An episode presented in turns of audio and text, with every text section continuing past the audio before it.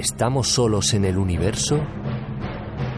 ¿Quiénes son los verdaderos artífices de las pirámides? ¿Hay vida extraterrestre? De ser así, ¿es posible que ya estén entre nosotros? Psicofonías, Ouija, ¿nos hablan los muertos? Némesis Radio, viajando a lo desconocido, sobrepasando el horizonte de la conciencia.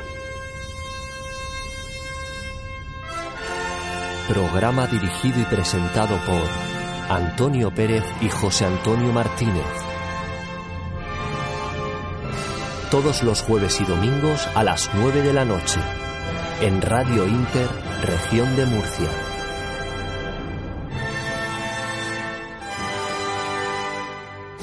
Némesis Radio.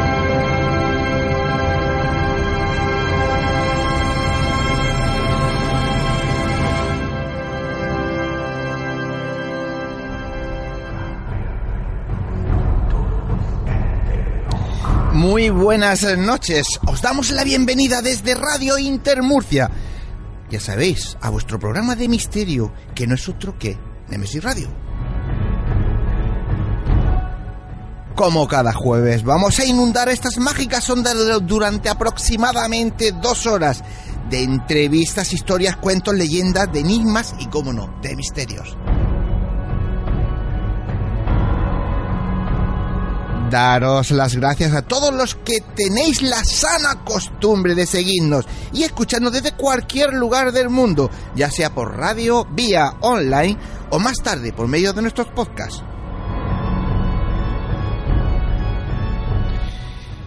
Una semana más ante los mandos técnicos de control, un magnífico y aventajado aprendiz David García que la verdad hay que decirlo, se desvive porque todo salga perfecto. Y bueno, pues qué deciros, ante los micrófonos, pues los que nos encargamos de ponérselo muy difícil, José Antonio Martínez, todo el equipo, lógicamente, y quien nos habla, Antonio Pérez.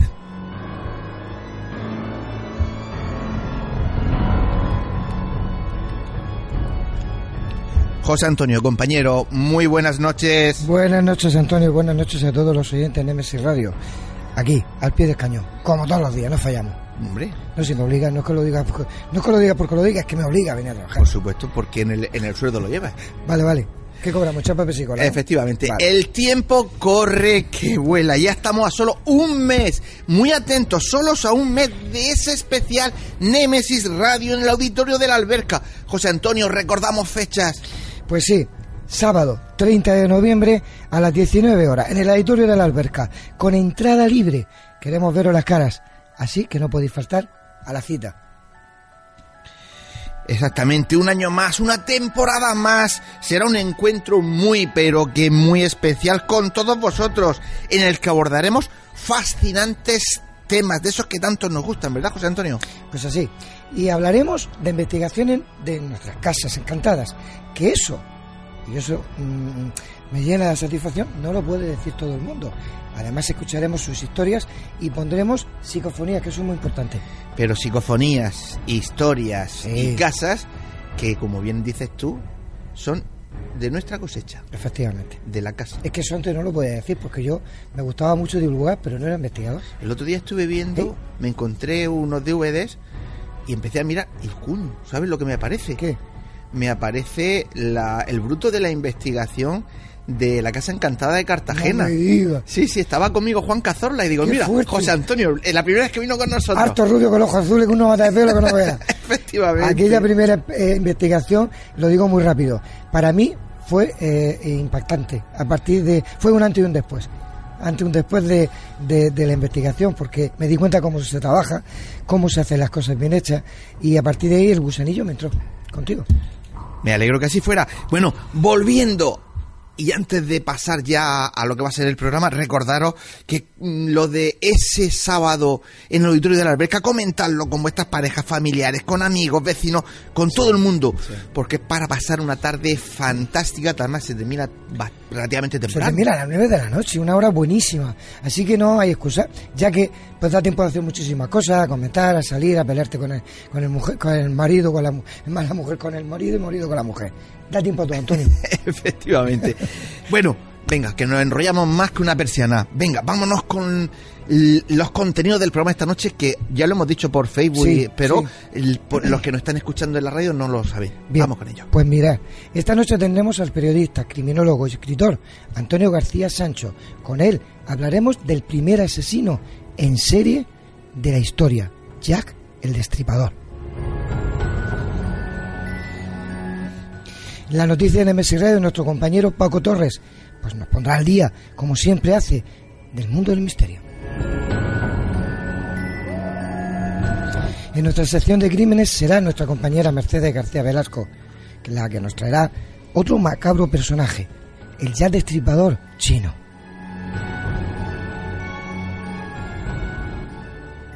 Y en historias, cuentos leyendas, esta noche nuestra compañera Davinia Fernández nos relatará las fuerzas invisibles de los Siam San.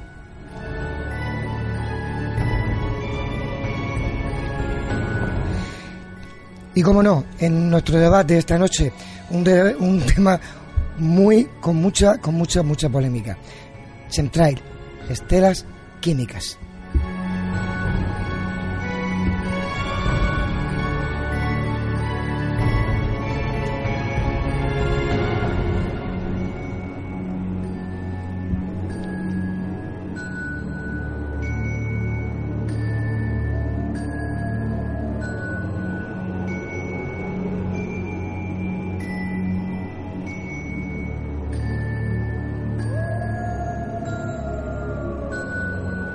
El camino es largo y está a punto de comenzar.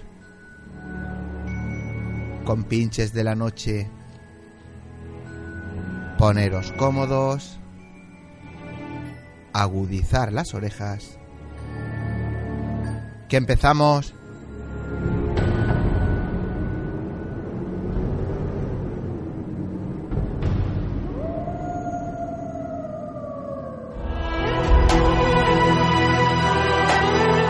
Están escuchando Némesis Radio con Antonio Pérez y José Antonio Martínez.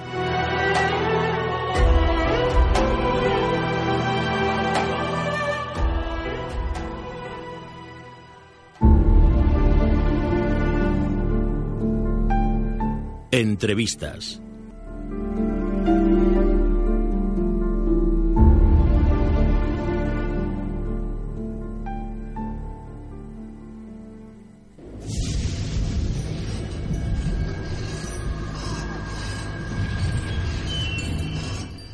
Esta noche tenemos al otro lado del hilo telefónico a un grandísimo amigo personal y del programa. Es Antonio García Sancho, licenciado en Filosofía y Letras, aunque lleva ejerciendo como periodista desde hace más de 30 años, donde entre otros programas ha sido parte del equipo de El Jardín de los Horrores de nuestra también querida amiga Elena Merino. En la, en la actualidad es responsable de los informativos de mediodía en la emisora Onda Cero Marina Baila en Alicante. Apasionado por las series políticas y de misterio desde pequeño, no es extraño que derivara finalmente sus estudios por la rama criminológica. Es perito calígrafo judicial, experto en análisis de perfil de criminal por la UNED, experto en criminología por la Escuela de Negocios SNECA y experto en análisis de conducta violenta por la UDIMA. Ha realizado también cursos sobre terrorismo yihadista y sobre delitos medioambientales y lingüística forense. Antonio, querido amigo, muy buenas noches y bienvenido a Nemesis Radio. Muy buenas noches y bien hallado, amigo. Antonio, ¿qué tal?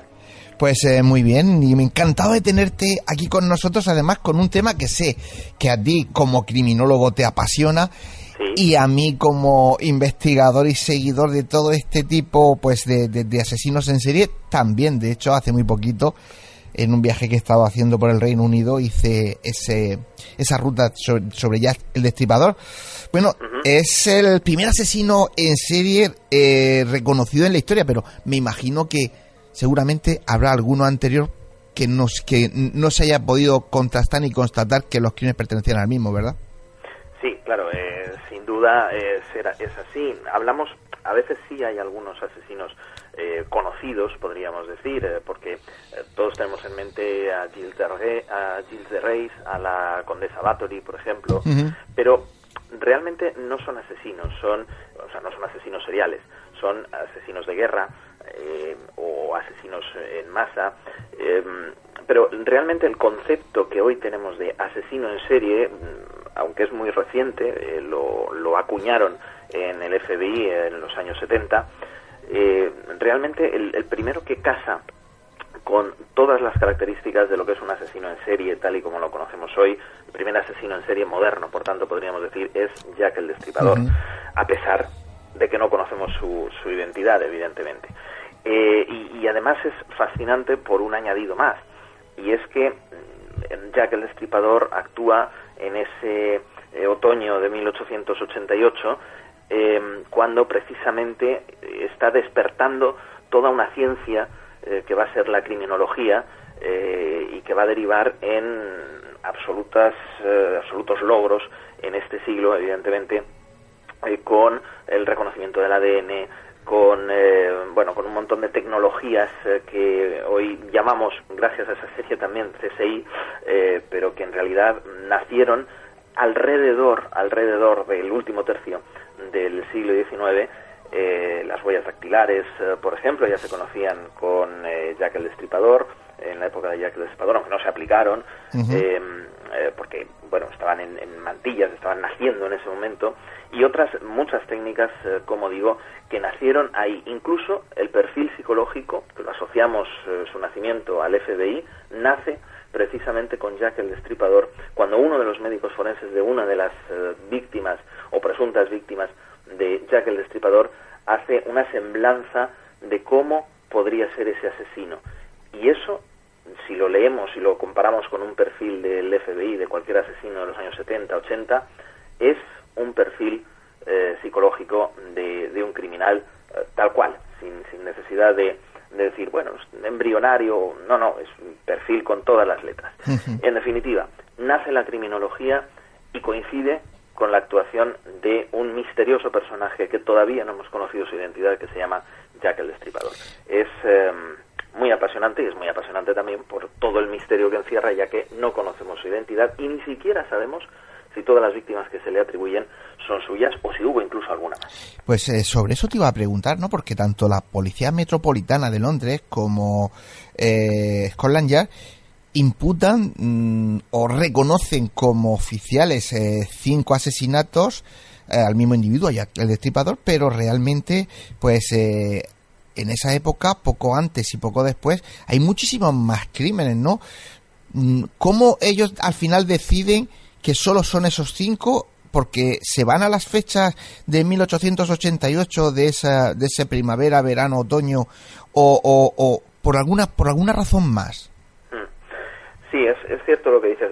perdona, antes tengo que mm, decirte que te escucho mm, lejos, te escucho más o menos, y si tu técnico puede darme un poquito más de sonido, yo se lo agradezco infinitamente. Si no, bueno, le intentaré de todas maneras escucharte bien para responder a todo lo que me preguntas. Vamos a intentarlo. Muy bien. Pues eh, decía que efectivamente son cinco las víctimas canónicas, se llaman así, eh, porque son las que mm, aceptaba los jefes de policía de la época, el propio inspector Aberline que llevó la investigación desde eh, la segunda de esas víctimas eh, canónicas, pues eh, aceptaba que eran solamente cinco.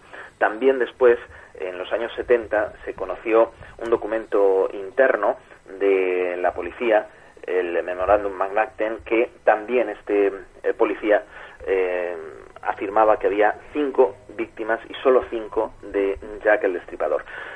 Los riperólogos, que así se han llamado los, los criminólogos, periodistas, investigadores que se han acercado al fenómeno de Jack el Destripador y que muchos de ellos se han entregado a él y prácticamente no han hecho más que estudiar a Jack el Destripador, eh, pues bueno, hay diferencia de opiniones. Eh, hay diferencia de opiniones porque muchos aceptan que esas cinco víctimas canónicas eh, son efectivamente víctimas de Jack el Destripador. Algunos sacan de la lista a la tercera de ellas, a Elizabeth Stride.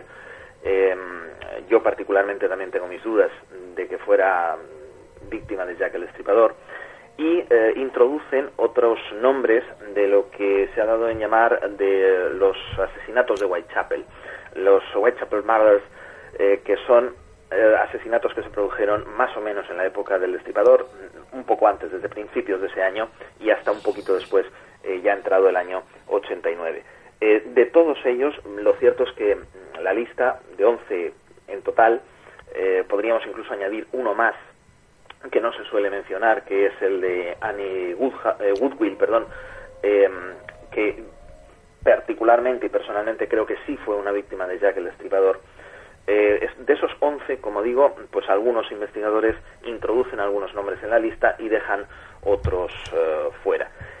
En mi opinión, y por no marear demasiado a los espectadores, de 11 asesinatos de Whitechapel que se conocen así, ese, grupo de asesinatos, eh, habría mm, dos anteriores a la primera víctima canónica, que a mi modo de ver serían víctimas de Jack el Destripador.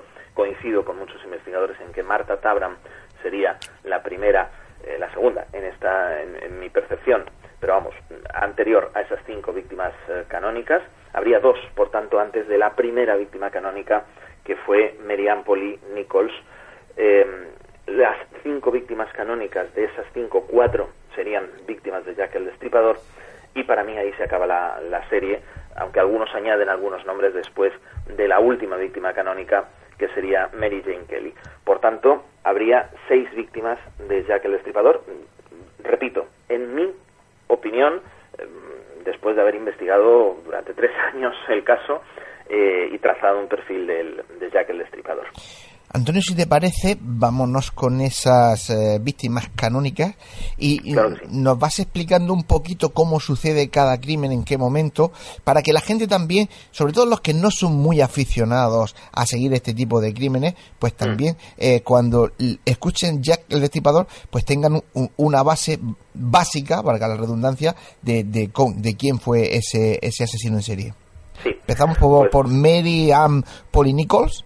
Ajá porque Marta Tabram, eh, ¿vas a hablar de ella o ya la has nombrado y punto? No, bueno, diremos que, que hay dos, como decía, a mi modo de ver. algunos citan a Emma Smith, para mí no, no fue.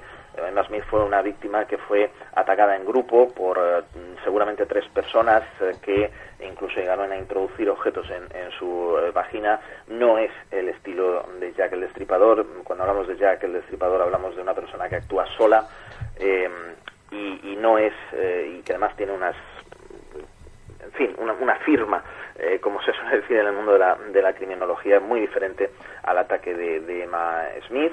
Marta Tabram, eh, sí, una víctima anterior también, pero de la que conocemos muy poco, que es esta Annie Millwood que, he mencionado antes. Y Marta Tabram, que sí que está muy documentada, sí parece tener las mismas características que estas cinco víctimas canónicas que vamos a comentar, pero efectivamente la primera oficial, por llamarlo así, se llama eh, Merian Polly Nichols, Merian Nichols, eh, apodada Polly, y eh, fue efectivamente pues asesinada el 31 de agosto de 1888.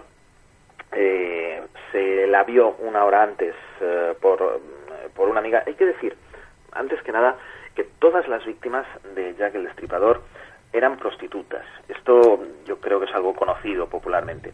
Pero cuidado, no podemos entender las prostitutas como mm, de la misma manera, o de la práctica de la prostitución de la misma manera que la entendemos hoy. Estas mujeres eran mujeres casadas, divorciadas, separadas, la mayoría de ellas con problemas de alcohol, eh, que, mm, claro, cuando se separaban de sus maridos, eh, no tenían mm, posibilidad de ganar dinero más que mm, con trabajos muy humildes que a veces ejercían y ocasionalmente con eh, la prostitución. Y por eso eh, aunque hablemos de prostitutas, realmente estamos hablando de personas que ejercían esporádicamente la prostitución, la estaban ejerciendo en el momento de ser asesinadas por, por Jack el Destripador, eso sí, y en el caso de Pauline eh, pues por ejemplo es un caso muy claro, necesitaba dinero para eh, los, los cuatro peniques que valía un alojamiento para dormir esa noche y salió a buscar precisamente a alguien que le diera dinero a cambio, evidentemente, de ese, de ese comercio, comercio sexual. Eh, la víctima fue encontrada por, eh, eh, por un cochero, Charles Cross, que al principio pensó que se trataba de, una persona borracha o, o que estaba dormida, incluso un bulto, porque la oscuridad era tal en esa calle que, que no dejaba apreciar siquiera qué era lo que había ahí tendido en medio de, de esa calle. cuando la vio, eh, llegó en ese momento otro otro cochero también eh, por el eh, por el final de, la calle, Robert Paul, Charles Cross le llamó y juntos descubrieron que la víctima probablemente estaba estaba muerta. Se fueron a buscar, tenían que ir a trabajar, entonces se fueron de camino a su trabajo, dejándola allí, tendida en el suelo, pero con la intención de encontrar alguna gente que patrullara esas calles mientras en el, en el recorrido hacia su trabajo y en el interín también la descubre otro agente de, policía.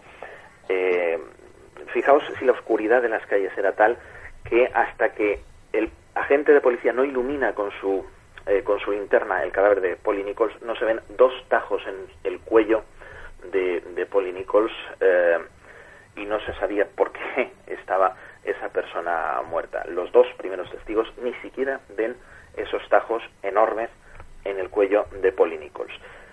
Em, colocaron las ropas de Polly Nichols antes de irse a buscar a la gente porque estaban levantadas, eh, digamos que de cintura para arriba, las piernas estaban abiertas, en definitiva estaban mostrando el, eh, su sexo, eh, esa mujer, habían colocado así el cadáver y solamente después, cuando se le retiraron las ropas en la, en la eh, en institución mortuaria para realizarle la autopsia, solo en ese momento eh, descubrieron que también tenía muchas heridas en el abdomen eh, y que habían incluso acuchillado cerca de la, de la zona genital. Esta es la firma de Jack. En el resto de víctimas canónicas, salvo Liz Stride, y en las víctimas anteriores vemos también heridas cerca de la zona genital y heridas en el vientre, aparte de una gran herida que atraviesa el eh, pecho de la mujer, prácticamente desde el esternón hasta la vagina, y por la que asoman los intestinos. Este es el estado en el que se encuentra Apolínicos. Vamos ahora con Annie Chapman, porque ya sabes que el tiempo, tú de radio sabes mucho, sabes que el tiempo nos apremia. No te apures.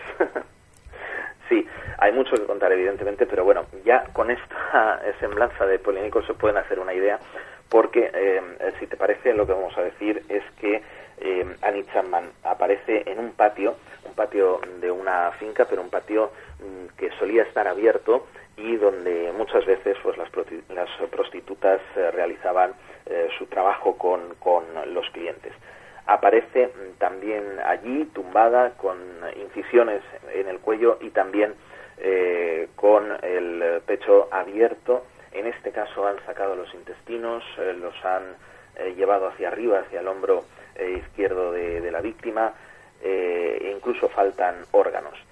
Por no seguir describiendo, porque realmente es desagradable hasta llegar a Mary Jane Kelly, que es devastador el, estado en el que se encuentra el, el cadáver, podemos decir que esta fiebre va en aumento en cada uno de los, de los eh, cadáveres, em, salvo en el, en el cadáver de Liz Stride, que se encuentra en eh, un patio eh, también, en un patio em, donde un, testigo pues mm, nota que su caballo mm, supone rehúsa entrar a ese a ese patio y entonces descubre el cuerpo solamente con un tajo en el cuello. Eh, se supone, eh, los reperólogos que sí consideran que Jack el Destripador es su asesino, suponen eh, que es que este testigo pues sorprendió a Jack el, el Destripador. Es una noche importante, la del 27 de noviembre de 1843. porque no Efectivamente. muere. Muere también Catherine Eddowes, aquí sí, con un tajo en la garganta, con un tajo de arriba abajo en su cuerpo, le faltan órganos, el, el asesino se ha llevado eh, un eh, riñón, eh, se ha llevado otros órganos y eh, finalmente eh, llegamos al caso de Mary Jane Kelly. Espera, espera, Pues, espera, Antonio. eh, Espero, espero, me espero, Eh, me espero. espera, espera. Porque si me quieres hablar de Mary Jane Kelly, Sí, vamos a escuchar un momento, un, algo de música y tú perfectamente vas a saber perfectamente de qué hablo.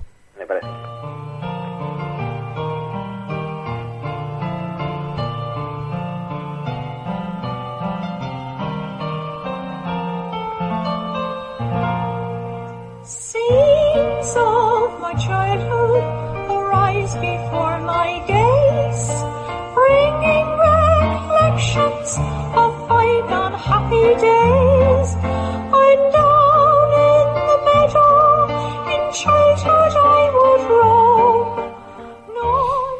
La reconoces perfectamente, ¿verdad? Sí, claro, esta era la, la canción que cantó Mary Jane Kelly pues muy poquito tiempo antes de morir. Incluso hasta la una de la madrugada estuvo cantando esta canción con un hombre eh, con el que se le vio eh, llegar a su, a su cuarto. Una de sus vecinas incluso fue a bajar a, a decirle, oye, me estás molestando, que, que es la una de la madrugada y estás cantando. Y esta fue eh, la última canción probablemente que cantó en vida Mary Jane Kelly. Eh, Mary Jane Kelly se encontró en su habitación. eh, es el único mm, cuerpo que está en un interior. El resto eh, fueron asesinadas en, en la calle. El asesino había aprendido, sabía que la policía le buscaba, quizás no se quiso arriesgar eh, tanto como con las otras mujeres y el estado de- del cadáver de Mary Jane Kelly es verdaderamente atroz. Con muchísimos órganos que, que faltan, entre ellos el, el corazón, la cara absolutamente destrozada y algo mm, pues indescriptible. Existe la fotografía eh, tomada en el momento del cadáver de Mary Kelly, se puede ver en internet. Quien tenga tripas, pues eh, lo puede hacer. Mm, Yo voy a obviar la descripción aquí, eh, pero bueno, está incluso eh, todos los detalles de, de la autopsia de Mary Kelly se pueden encontrar en internet y es mm, verdaderamente que revuelve revuelve las tripas. Sí, la verdad es que eh, parece ser, como tú decías antes, ¿no? Que conforme va avanzando en los crímenes, no solo va perfeccionando, sino que además se va ensañando cada vez más. Antes nos quedábamos con Elizabeth Strip y Keith Endower, pero bueno, eh, eh, hay que, yo como te he pedido tanto que corras tanto, has corrido tanto que, que no hemos saltado que esas dos son esa misma noche y que entre la muerte de una y otra hay muy poco tiempo y había muchísima distancia entre una y otra, que por eso se rechaza precisamente el que pueda ser una de ellas víctima ya de destripador, ¿verdad? No, bueno, esto se dice, pero pero no, no es realmente cierto. Entre una y otra hay que entender una cosa. Entre la eh, víctima más alejada hacia el este y la más alejada hacia el oeste, solamente hay apenas un kilómetro con 200 metros de diferencia. Eh, todas ellas mueren en un radio de eso, de un kilómetro cuadrado. Eh, entre la muerte de Elizabeth Stride y la de Catherine Eddowes pasan 45 minutos y es una distancia que se puede recorrer a pie en apenas un cuarto de hora. Es decir, podría haber sido el mismo, el mismo asesino.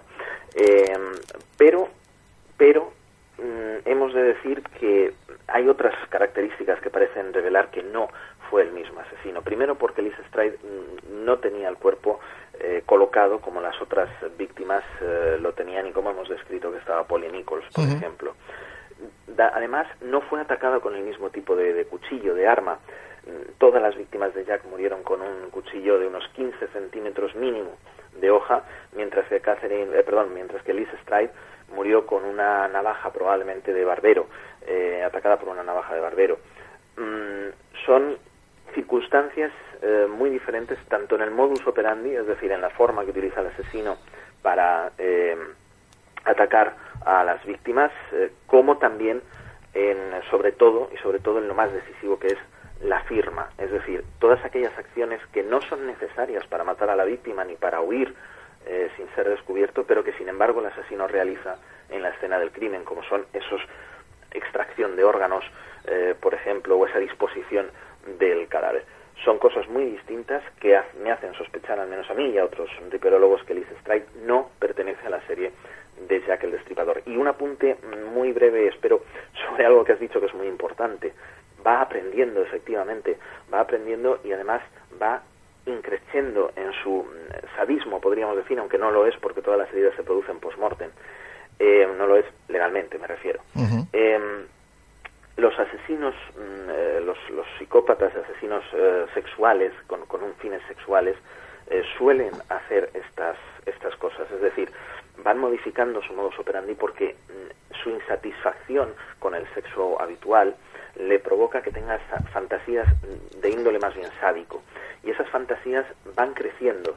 Con cada víctima, después de matarla, van recordando eso, se van excitando con ello, pero poco a poco pues caen en la rutina, se aburren y buscan nuevas experiencias, sensaciones más fuertes, fantasías aún más sádicas. Y esto es lo que van practicando con cada una de las víctimas y por eso ese, eh, esa serie, esa linealidad en incrementar cada vez más las heridas, el sadismo de, de las víctimas, eh, es una señal también de que pertenecen a la misma persona que cada vez está más eh, perturbada, que cada vez busca una fantasía eh, que le excite más y una fantasía más sádica.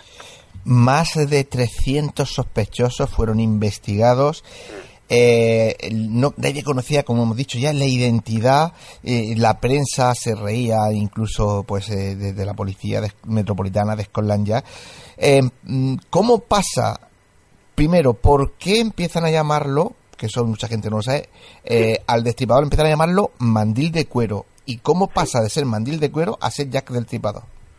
Bueno, pues mandil de cuero, eh, el- bueno, pues es, un- es un, un conocido de, de la policía. Se trataba de un, de un judío pobre que trabajaba de, de zapatero, de curtidor de, de botas, que llevaba ese delantal por su, por su profesión y que ya era eh, conocido de, de la policía y por eso precisamente se empieza a sospechar de él, siempre se empieza a sospechar de los de los que se conocen, ¿no? de los asesinos o de los eh, delincuentes más bien eh, que eh, se conocen, pero pronto se prueba que no que no puede que no puede ser él porque hay testigos cuando se producen otros otros crímenes.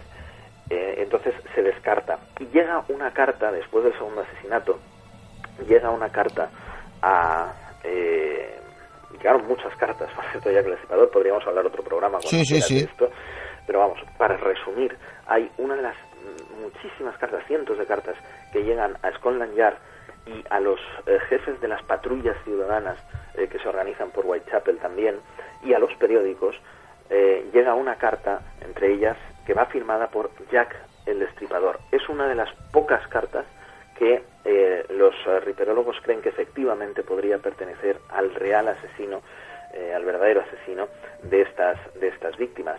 Jack the Ripper es eh, como firma. Hay otra carta, también con la misma letra, que firma Saucy Jack, el picante Jack, el, el- pícaro Jack.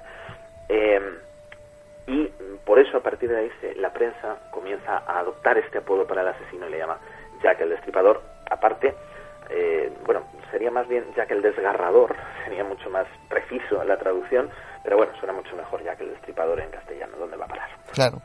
Parece que en un principio eran muy reticentes a creer, como tú has dicho, fueron centenares de cartas las que llegaron, muy reticentes a creer ninguna, pero esta de la que hablamos, en la que ya se toma un poco en serio, mm, eh, da algunos datos, ¿no? Como que efectivamente el día después se descubre que era verdad, porque habla de que iba a cortar una oreja y efectivamente una de las víctimas fue así, ¿verdad? Sí, sí, efectivamente, da pistas de lo que va a hacer en el próximo asesinato. Y aunque no sea extremadamente fiel después, eh, sí que parece que efectivamente iba, iba por ahí. Entonces, eh, eh, bueno, pues sí que parece que, esa carta se puede atribuir efectivamente a, una persona que está retando a, a la policía. El tema de las cartas es muy interesante porque además eh, dio pie a que una famosa escritora de, de novela negra, eh, Patricia Cornwell, eh, pues añadiera un sospechoso más a la lista, Walter Sickert, el pintor, eh, que pintó algunos cuadros con asesinatos similares a los de eh, Jack el Destripador y que mm, el ADN de Walter Sickert se encontró en un sello de una de las cartas de Scotland Yard, que guarda, que guarda Scotland Yard, una de las presuntas cartas de Jack el, el Destripador. Bueno, este señor mm, eh, probablemente no fue nunca Jack el Destripador, eh, por otras muchas circunstancias que sería largo de explicar, pero mm, ese hallazgo del ADN le valió a Patricia Cornwell eh, pues un libro entero derivando toda esta toda esta teoría, desarrollando esta teoría. Bueno, lo cierto es que fueron tantísimas las cartas que es muy difícil precisar cuál podría haber sido eh, de Jack el Destripador. Llegó otra también eh, al jefe, mm, dirigida al jefe precisamente de los eh, de las patrullas ciudadanas, eh, al señor Lask, a Mr. Lask, con un trozo de riñón que se le había extraído a una de las de las víctimas. Hay eh, investigadores que sospechan que fue un estudiante de medicina eh, gracioso, por decirlo de alguna manera, el que quiso hacer esta, esta broma, pero mm, hoy en día se tiende a creer que efectivamente eh, podría pertenecer al riñón extraído de las víctimas de, de Jack, de una de las víctimas de Jack el Destripador, con lo cual esa carta también, la carta Mr. Lask, eh, como se conoce por el encabezamiento, podría ser auténtica. Por tanto, de cientos de cartas, unas muy poquitas, dos, tres, quizás cuatro, cinco, serían auténticamente cartas de Jack el Destripador. Y esto es muy importante también porque también es la primera vez en la historia de la criminología que un asesino reta a la policía, le envía cartas, le dice atrapadme si podéis, incluso literalmente en una, en una de ellas. Eh, esto lo haría después eh, también Zodiac, lo haría después también el hijo de Sam, asesinos muy contemporáneos, muy actuales de finales del siglo XX. Y el primero fue Jack. Efectivamente, eh, la suerte que tuvo, entre comillas, él es que eh, con la ciencia actual no se escaparía seguro. En, e- en aquella época, 1888, pues como tú decías, ya solo el- la huella dactilar estaba, estaba en pañales. Antonio, terminamos ya y además con, con esta música de esta canción que cantaba Mary Jane Kelly, que de verdad que ha sido un placer escucharte. Eh, sé que estás haciendo un trabajo, no sé si llegará a ser un libro, si lo tienes en alguna web, en algún sitio, sobre Jack el Destripador. Si es así, pues ve informándonos. Bueno, pues eh, tengo una web, es, eh, cierto, la web eh, se llama La Agenda del Crimen. Eh, bueno, allí no, no está ese, trabajo, el trabajo va a ser un libro, efectivamente, porque pensaba pensaba que iba a ser un trabajo para la página web y se fue alargando y alargando Mm. Eh, y de momento estamos, eh, ya te digo, después de tres años de investigación en el punto ya de que estamos empezando a redactar ese, ese libro. Es un libro donde eh, paso revista a todos los detalles de cada uno de los asesinatos de Jack el Destripador, realizo el perfil de Jack el Destripador y lo vinculo con otros asesinatos y además doy las razones por las cuales Liz Stride, por ejemplo, no se podría considerar parte de la serie de los eh, asesinatos. Tardará en, en estar eh, terminado, pero espero que, lo antes posible. Le estoy pegando un buen empujón. Eh, pero bueno, en la web de la Agenda del Crimen eh, tengo otros trabajos publicados también de amigos míos, abogados, criminólogos, eh, psicólogos. Es eh, una web de criminología que el que quiera, pues invito a que se acerque a ella, evidentemente. Y, simplemente decir que allí sí que van a encontrar otro caso apasionante, interesantísimo, que es otro destripador, el destripador de Lisboa, del cual prácticamente no hay nada en castellano. Hemos estado haciendo un estudio importante de periódicos de la época y de los vídeos de una periodista que grabó unas entrevistas con este presunto asesino eh, y creo que a los que nos estén escuchando les puede interesar mucho también porque además es un caso sociológico impresionante porque es un presunto asesino que eh, confesó que lo era para que un hijo suyo entrara a un reality show. No digo más. Pues increíble esos datos, Antonio. De verdad que ha sido un placer tenerte con nosotros. Iremos eh, siguiéndote, también nos irás informando y ya sabes que aquí te esperamos cuando tengas cosas tan importantes que contarnos. Muy buenas noches y un abrazo. Ha sido un placer, Antonio. Muchísimas gracias. Eh, muy buenas noches a todos tus oyentes. Buenas noches. This violet I pluck from mother's grave.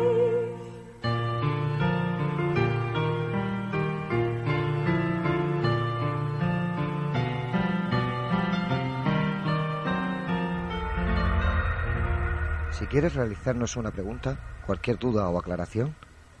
Toma nota de nuestro WhatsApp 642 632 502.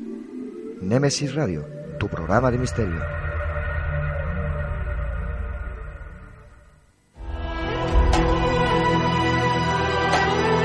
Están escuchando Némesis Radio con Antonio Pérez y José Antonio Martínez.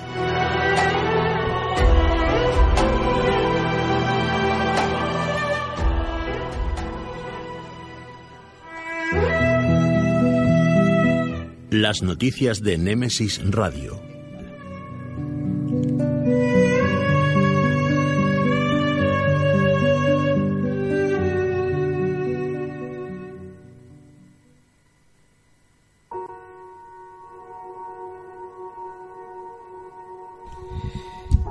Bueno, pues entramos en tiempo de noticias de Nemesis Radio con nuestro compañero Paco Torres. Paco, muy buenas noches. Muy buenas noches, compañeros. Hola Paco, buenas noches. Como ya sabes, Noticias Express Nemesis Radio. Pues sí, con ello vamos, vamos rapidito. Pues bien, de, de ciencia ficción. Una familia holandesa ha resultado que, que estaba oculta durante nueve años viviendo, esperando el fin del mundo. El padre de 58 años que había sufrido un infarto cerebral y estaba postrado en la cama y sus seis hijos. En fin, que en estos tiempos pues sorprendente que todavía... Ya, pero vivían, vivían encima. Y no, no se escuchaba nada, no. Nadie se enteró, nadie se enteró que estaban hasta hasta hace poco, hasta, hasta Realmente, esta semana que... eh, eh, la sociedad está de una forma que mm, los que viven en, en edificios, la mayoría no conocen ni a los vecinos. Sí, con sí, lo cual, no sabes qué pasa en la casa de al lado, aunque estés con tabique de por medio. que fue un vecino de la zona rural quien avisó, un chaval de 25 años, avisó de que esta familia no estaba en buenas condiciones o estaba le estaba pasando algo. Bien, pues vamos con otra. Eh, Alberto Aguilar, eh, estamos muy contentos. El gurú de la secta que captó a Patricia estará 20 años en prisión. Es decir, todos recordaremos eh, lo que ha declarado el, el abogado Alberto Aguilar de esta chica española que fue secuestrada, captada por una secta en Perú y cuyo personaje eh, eh, Manrique se hacía llamar eh, el príncipe Gurdev y con sus engaños consiguió captar a, a estas jóvenes y a otras a través de las redes sociales y las secuestró con abusos sexuales y otras y otras cuestiones inmorales. Para y esto nos demuestra un poco para pisar a los amigos del mundo del misterio cuando se meten en algún tema de estos buscando información que tengan mucha precaución porque no es difícil topar con este tipo de personas. Hay que llevar cuidado, es cierto. Vamos. Pues eh, el sistema multiplanetario más cercano a la Tierra, unos 11 años luz, resulta que es extraño, no, muy extraño. La, la estrella, la enana roja que hay a, eh, a 11 años luz de distancia, tiene a un exoplaneta girando 2,5 veces más grande que la Tierra y tan solo tarda 11 días en realizar una órbita. Pueden imaginarse los oyentes la tremenda velocidad que tiene que llevar Vamos, que cumple, para tardar solo 11 días. cumple, años, a, cumple es- años a razón de día. sí, eh, cada, cada año allí son 11 días nuestros. Fíjate. En fin, eh, curiosidades del cosmos. Eh, también en Canarias pues se ha revelado el primer caso de grabado rupestre bi eh, alfabético, es decir, una mezcla de tras la caída de Roma de los, los pueblos mm, bereberes de, de ahí del entorno de se habrían desplazado hasta allí sería el primer carácter de alfabeto modernizado que conocemos allí en Canarias, dataría de- del periodo por romano. O sea, es interesante encontrar estas cosas porque nos va atando puzzles. Son escritos muy parecidos a los tartésicos ibéricos, pero más, más evolucionados. Yo estoy convencido que hay. Estamos muy avanzados, pero hay miles de cosas, millones de cosas seguramente que irán apareciendo en los próximos siglos que dejarán o nos dejarán en mantilla los conocimientos actuales. Sí. Venga, Paco, una más. Pues se plantea un investigador que ISIS es que llevan miles de años observándonos desde los eh, cuasi satélites de la Tierra. Como bien sabemos, no solamente la Luna es un cuerpo que orbita alrededor de la Tierra, tenemos más cuerpos muy pequeños, pero que también son sólidos y que estos, digamos, investigadores eh, piensan que estos objetos coorbitales, recordemos el caso de este caso famoso del que se hablaba de, de la, de- de la nave esta abandonada no, no un MoMA, sino que los tenemos aquí cerquita. Son Ah, bueno. como piedras, eh, son como rocas espaciales que están orbitando continuamente alrededor de la Tierra y que podrían servir de una especie de, de- de base o de punto de observación de otras civilizaciones extraterrestres donde se podrían ocultar perfectamente Sí. y pasar inadvertidos. Aunque tengan el tamaño de un coche o poco más grande o el tamaño de un camión, pero están ahí orbitando alrededor de la Pero que no hace falta que te vayamos lejos, te va a la cara oculta, que por ahí nada más que pasa de vez en cuando. Los otros están más cerca todavía. Una más, Paco, y terminamos. Pues sí, vamos con que, pese a que se encuentran barcos como estos dos últimos de la batalla de Midway, se han encontrado dos portaaviones japoneses, pues resulta que han desaparecido dos submarinos que ya estaban hundidos de la Segunda Guerra Mundial en el Pacífico. Estos dos submarinos australianos eh, fueron hundidos en el 1941 en el Golfo de Xi'an por, por, por los japoneses. Pero es que resulta de que la posible explicación es que lo hayan robado para venderlo en el mercado negro. Este material está muy valorado en el mercado negro y solo habían dejado, de película, vamos, solo habían dejado la huella, el hueco en el fondo que, que ocupaban. Fíjate. Y hasta aquí hemos llegado, compañeros. Perfecto, Paco. Como siempre, muy buen trabajo. No te muevas de ahí, que eh, me, me ha dicho por ahí un pajarito que esta noche también te toca, por el otro lado. Por supuesto. Así que, como siempre, un placer tenerte con nosotros. Continuamos 21 a 45, una hora menos en Canarias.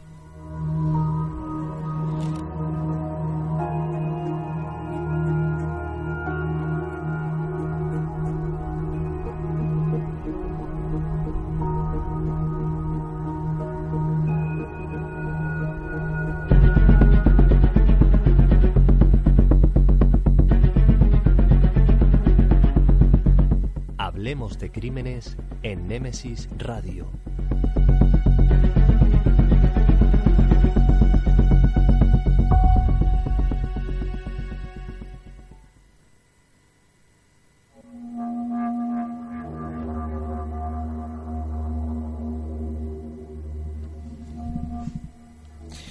Pues eh, como sabéis que esto no para, Paco todavía no ha terminado de salir por el estudio y irse a la parte de fuera donde están los otros compañeros y tenemos a nuestra compañera Mercedes García Velasco que como hemos dicho al principio del programa eh, nos trae un crimen muy sangriento también. Mercedes, buenas noches. Muy buenas noches, Antonio. ¿De qué nos hablas esta noche? Pues de Jack Destripador chino. Agresiva, viene muy agresiva noche. Jack el destripador chino. He de decirte que yo no, no lo conocía cuando me, di- me comentaste que ibas a hablar de él. Dije, ah, pues mira que que esta semana coincidimos con dos Jack el destripador. Me imagino que no se llamaría así. O sí se No, llamaba no, así. no, no, no, no, no. No Pues se llama así. cuando quiera, vamos con él. Pues mira, nos trasladamos a la China milenaria, esa que tanto nos gusta, de, de dragones, de sedas, de civilizaciones antiguas, ¿no? una de las civilizaciones más antiguas que hay. Y bueno, en los años 90 hubo una oleada increíble de asesinos en serie en China. Entre ellos, por ejemplo, estaba el asesino de las vasijas, caníbal y necrófago. Y había uno muy curioso que eh, tenía el sobrenombre de Jack Destripador Chino por su modo operandi de matar a las víctimas. Y bueno, pues es- estamos en el año 1988, concretamente. Ah, hace muy poco. Hace muy poquito, además. Eh, un señor, Gao Chen-yong, era un ciudadano que en apariencia era completamente normal. Regentaba una tienda junto a su señora, porque además estaba casado y tenía dos hijos pequeños. Madre mía. Y bueno, pues eh, la gente decía que era un tipo tranquilo, que no era violento, que era muy introvertido, muy solitario, pocas amistades, un tipo raro, pero en apariencia tranquilo. Y bueno, él eh, tenía una curiosa afición y es que a su tienda de comestibles pues llegaban señoritas, mujeres, niñas que venían a comprar a esa tienda. Y pues nada, él tenía una fijación y era el color rojo. Las mujeres que iban vestidas de rojo les perturbaba increíblemente. Y se convertía en lo que realmente era, un asesino completamente misógino con un odio total hacia la mujer y un desprecio que lo convertía en una cosa abominable. Bueno, pues ahí eh, comienza el primer crimen, porque estamos hablando del 20 de mayo de ese mismo año, en Beijing, en China, cuando la policía descubre el cuerpo de una joven de 23 años cosido a puñaladas en su casa.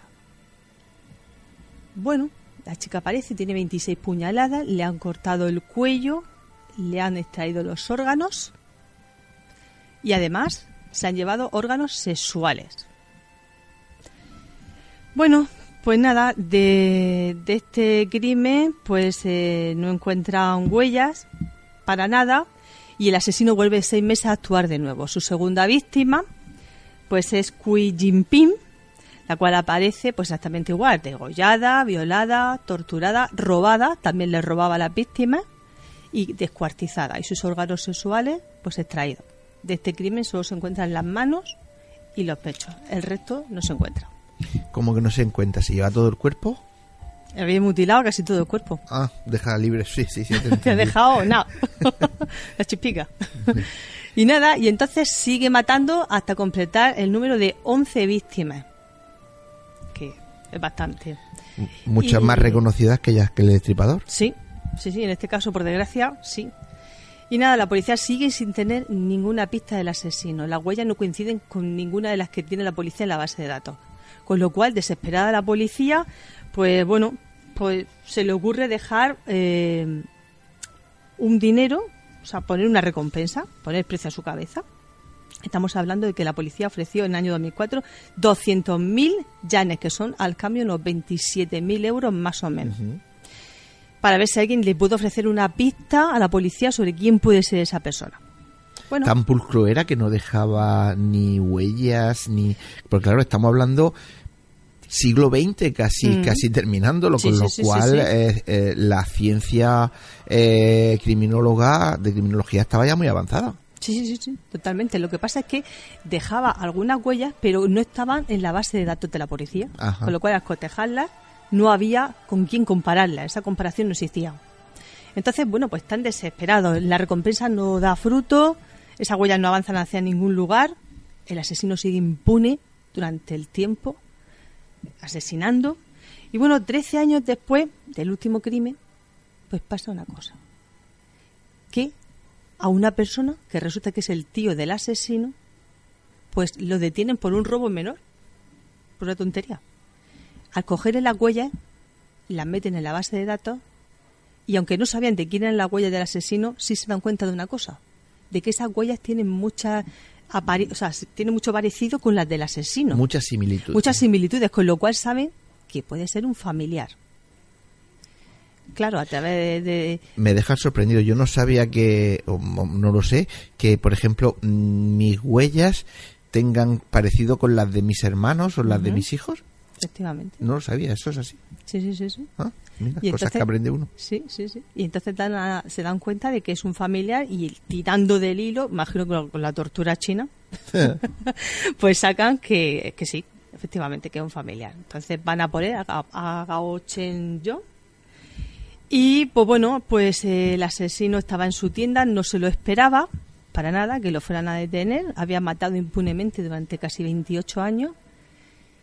Y bueno, pues lo detiene, confiesa, Y eh, una curiosidad, en esos 13 años que llevaba sin matar, cuando confiesas, ¿confiesa algún crimen posterior que no se lo habían otorgado? Es decir, lleva 13 años sin, Justamente. sin asesinar. Él deja de matar.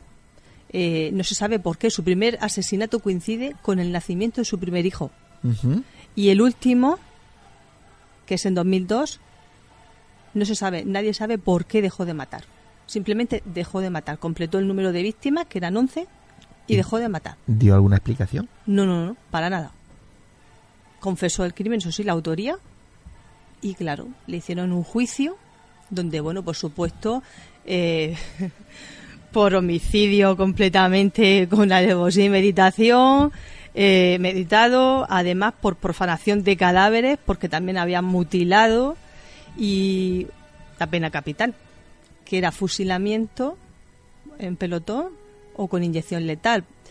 La policía lo ejecutó el año pasado, en 2018, y no han querido decir cómo lo han matado, cuál ha sido el método de ¿Sabes ejecución. ¿Cuántos años ha estado en la cárcel esperando que lo ejecutaran? Pues fíjate, muy poquito. Bueno, desde el año 16 que fue detenido hasta el 2018, Dos años. añicos nada más, la fusila ya. O, o inyectado, no sabemos. Sí, eso es lo que tiene ahí. también es- esta cultura Sí. china que está tan cerrada al exterior que, que no nos enteramos de nada de lo que pasa allí, ni sabemos, pero bueno, lo que sí sabemos es que, o, o intuimos que acertaron, que era él. Sí, sí, sí, por supuesto el ADN coincidía al 100%. Ajá, No claro. había ninguna duda de que era él. Él mismo también confesó. Y bueno, hay que decir que he mirado alguna teoría psicológica del color, porque ese color rojo, cuando en rojo en China es el símbolo del estatus desde época milenaria, eh, también es el símbolo de la buena suerte. Hay restaurantes con las puertas rojas, veréis el color rojo en todos los sitios, en las bodas. en, no sé, en bautizos. Y entonces, bueno, eh, hay un psicólogo que se llama Max Luxer que tiene una teoría sobre el rojo y el verde, concretamente estos dos colores, y dice que el rojo es el color de la actividad, del ataque del organismo, con acciones dirigidas a conquistar y adquirir. Y que para sus víctimas, por supuesto, es el color de la muerte. Porque incluso sus víctimas había una niña de 8 años que el único delito que tuvo fue vestirse ese día con un traje de colegial rojo. No sé, yo para mí es que era un enfermo mental porque otra explicación no tiene, claro, esa es una hipótesis como otra cualquiera, porque lógicamente mm, cualquier persona que estudie este tipo de crímenes tiene que intentar eh, buscar un, un porqué. Y claro, curiosamente todas vestían de rojo. Sí, Entonces, todas. A partir de ahí, pues se monta. Pero bueno, no lo sé. Yo, por si acaso, tú has sido muy Yo valiente. Hoy vienes de rojo. puesto hoy de rojo para homenajear a las víctimas.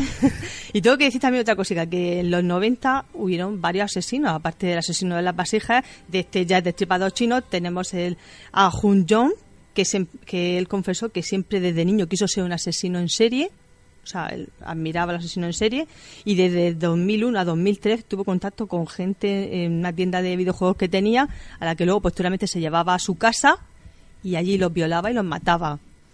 Y el último, por ejemplo, Futoshi Masugana, Ujú. pareja que también fueron asesinos y mataron entre ellos a dos niños. Bueno, en un país como China, con tantos millones de habitantes, mm, tampoco es muy exagerado que hayan algunos, porque seguramente en Europa o América habrá muchos más y son muchos menos habitantes. Pues Mercedes, como siempre, un placer escucharte. Ya te, ya te estoy eh, empujando, hay que decirlo así, ¿no? Porque el próximo jueves tenemos un programa muy especial. Vamos a hacer un programa muy especial de Halloween y yo a todas nuestras colaboradoras les estoy pidiendo pues algo muy especial para ese día. Espero que lo estés preparando. Totalmente, me encanta. Pues como siempre un placer escucharte, magnífico trabajo y nada, pues eh, nos vemos el próximo jueves. Nos vemos.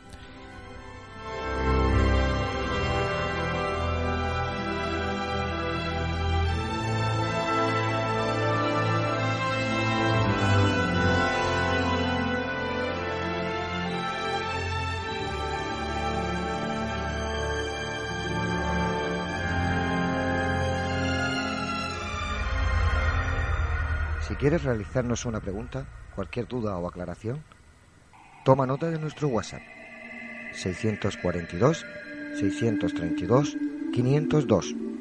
Némesis Radio, tu programa de misterio.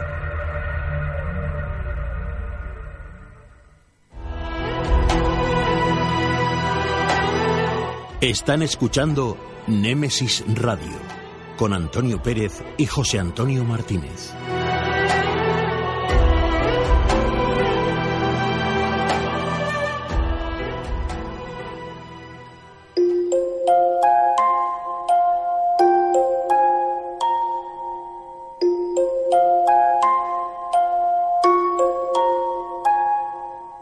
Es el momento. Es la hora de adentrarnos en el enigmático mundo de las historias, cuentos y leyendas.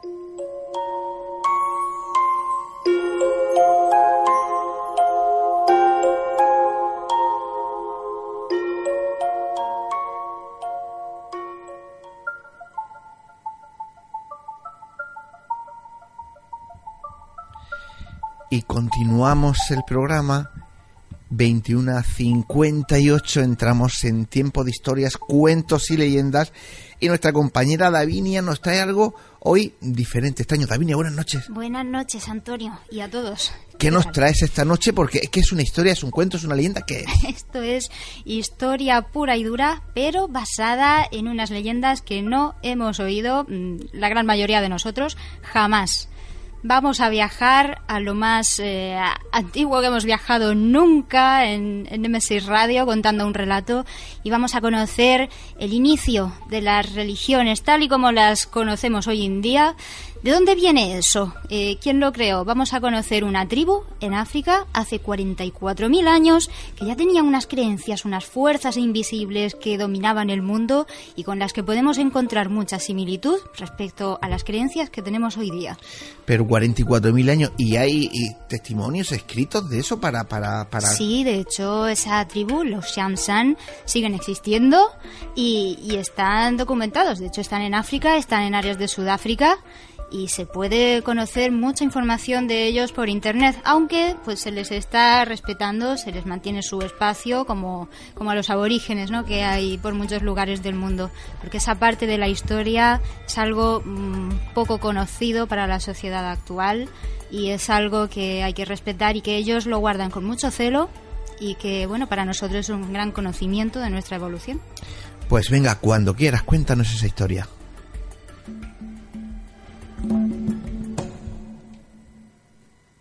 Hay fuerzas que son invisibles y están siempre en acción.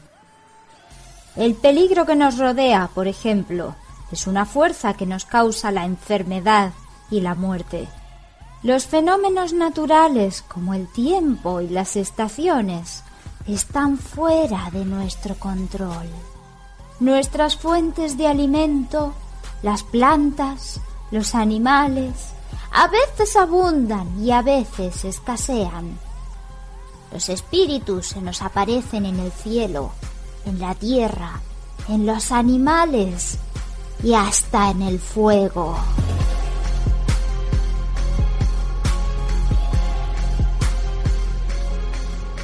Esta era la ley que regía a los Shamsan, las tribus prehistóricas del África subsahariana 44.000 años antes de Cristo. Los San creían que el mundo que vemos estaba arropado por dos mundos oníricos que protegían al nuestro. El mundo inferior influía sobre el terrenal y el terrenal a su vez sobre el mundo inferior. En este mundo estaban el agua, las piedras y toda la oscuridad. El mundo superior también influía en nuestro mundo y el nuestro sobre él, por lo que recibíamos los poderes de ambos mundos y nosotros desde el nuestro podíamos influir en ellos también.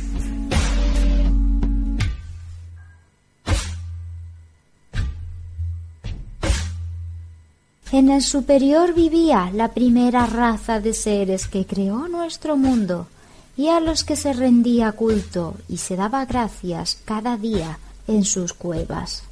Sus pinturas rupestres han ido renovándose y manteniendo su historia generación tras generación durante miles de años. En ellas se puede ver el espíritu de los animales y humanos conviviendo en paz durante nuestro paso por el mundo físico. Al soñar, cada noche, algunos afortunados contactaban con Kagen, el primero de la primera raza. Kagen había creado nuestro mundo soñando, y por ello era posible contactar con él a través de los sueños. Aquellos que eran capaces de sentir a Kagen y la influencia de los seres de la primera raza eran los primeros sabios de las tribus prehistóricas.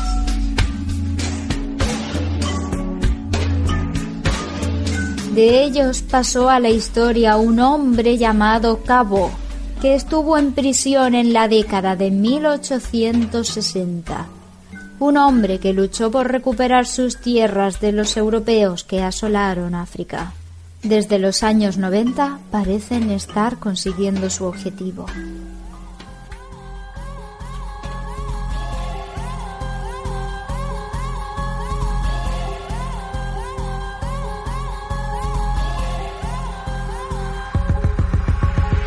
Pero sigamos atrás, en los inicios. El pueblo de la primera raza era visto con temor y respeto. En las hogueras se danzaba en honor de sus habitantes para que el fuego alcanzara los cielos y les regalara las lluvias.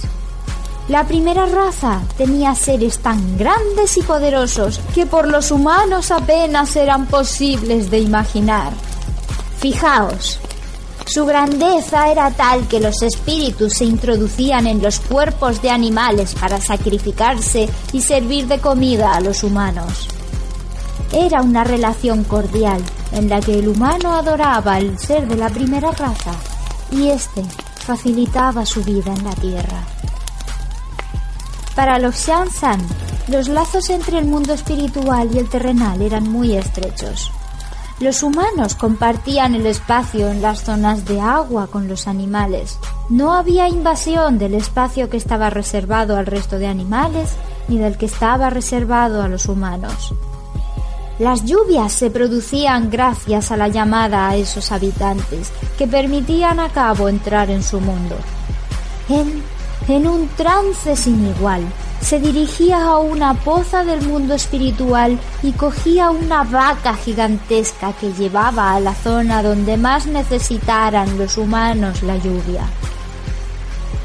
Allí la sacrificaba y su sangre era el agua que bañaba los cielos y regaba la tierra. La Vía Láctea había sido formada por una chica de la primera raza que había introducido sus manos en una gran hoguera y había esparcido las llamas hacia arriba, quedando éstas suspendidas en el cielo como estrellas.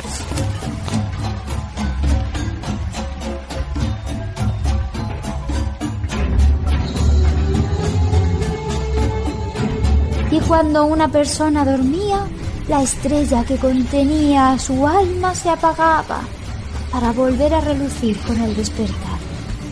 Y cuando una persona moría, esa estrella que contenía su espíritu en el mundo superior caía y se apagaba para siempre. En palabras de su tradición oral.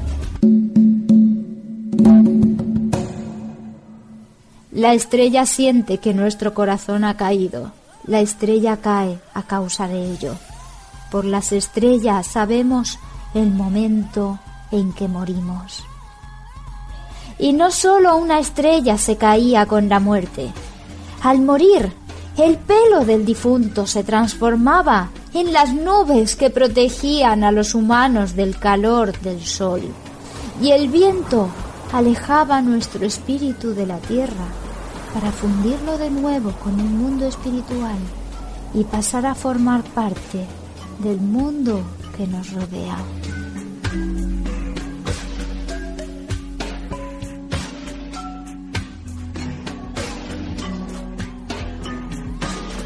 Así entendían el mundo los Shamsan, quienes hoy en día todavía existen en algunas áreas del África subsahariana. 44.000 años antes de Cristo, una de las religiones más antiguas del mundo ya asentaba las bases de lo que tenemos hoy día, con creencias muy similares a las del mundo actual. El ser humano desde el principio entendía su existencia con la presencia de seres y de un mundo superior que nos da la vida, un mundo al que no volveremos hasta terminarla. ¿No nos resulta familiar los inicios de estas historias con las que se cuentan las creencias en todas las religiones de nuestro mundo actual?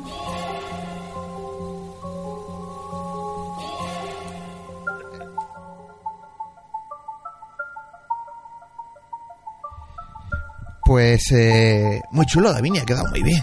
Es, eh, ahí estamos viendo ya un poquito de, de historia, ya estamos viendo otro tipo de contenidos. Muy bien, como siempre, magnífico trabajo. Para el próximo jueves, y ya se lo he dicho antes a Mercedes, te lo digo ahora, algo muy especial. Hombre, es una fecha que para nosotros está marcada en rojo en el calendario. Claro que sí. Pues nada, con eso nos quedamos. Hasta la semana que viene. Continuamos.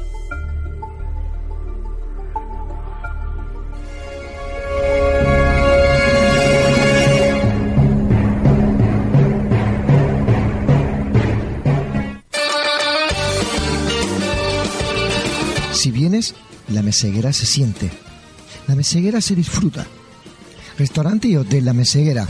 Por tradición y calidad, no te la puedes perder. Para reservas, al teléfono 968 840352. En la alberca y en Mazarrón, La Meseguera. Todo un placer para disfrutar y sentir. Grupo La Meseguera.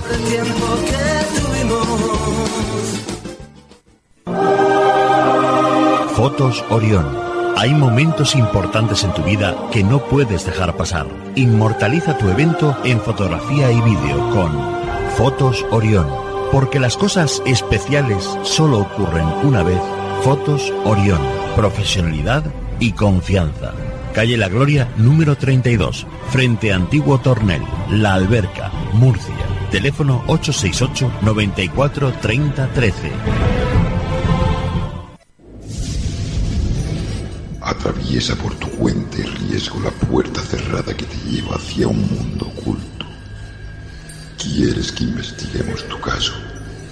Contacta con nosotros a través de nuestras vías de comunicación. Facebook, GOIS, Grupo Operativo de Investigación Sobrenatural. Canal de YouTube, GOIS Investigación. Deja tu visita y suscríbete.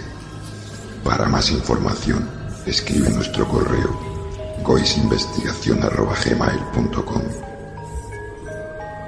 ¿A qué esperas? Adéntrate.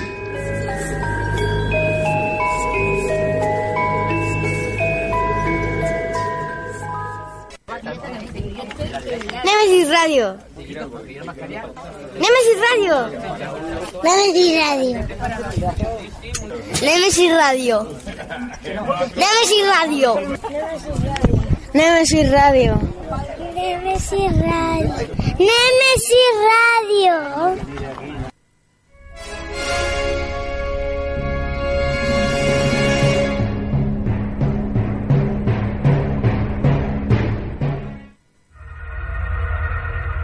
Si quieres realizarnos una pregunta, cualquier duda o aclaración, toma nota de nuestro WhatsApp 642 632 502.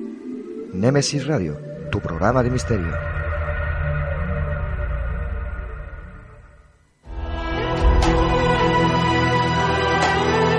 Están escuchando Némesis Radio con Antonio Pérez y José Antonio Martínez.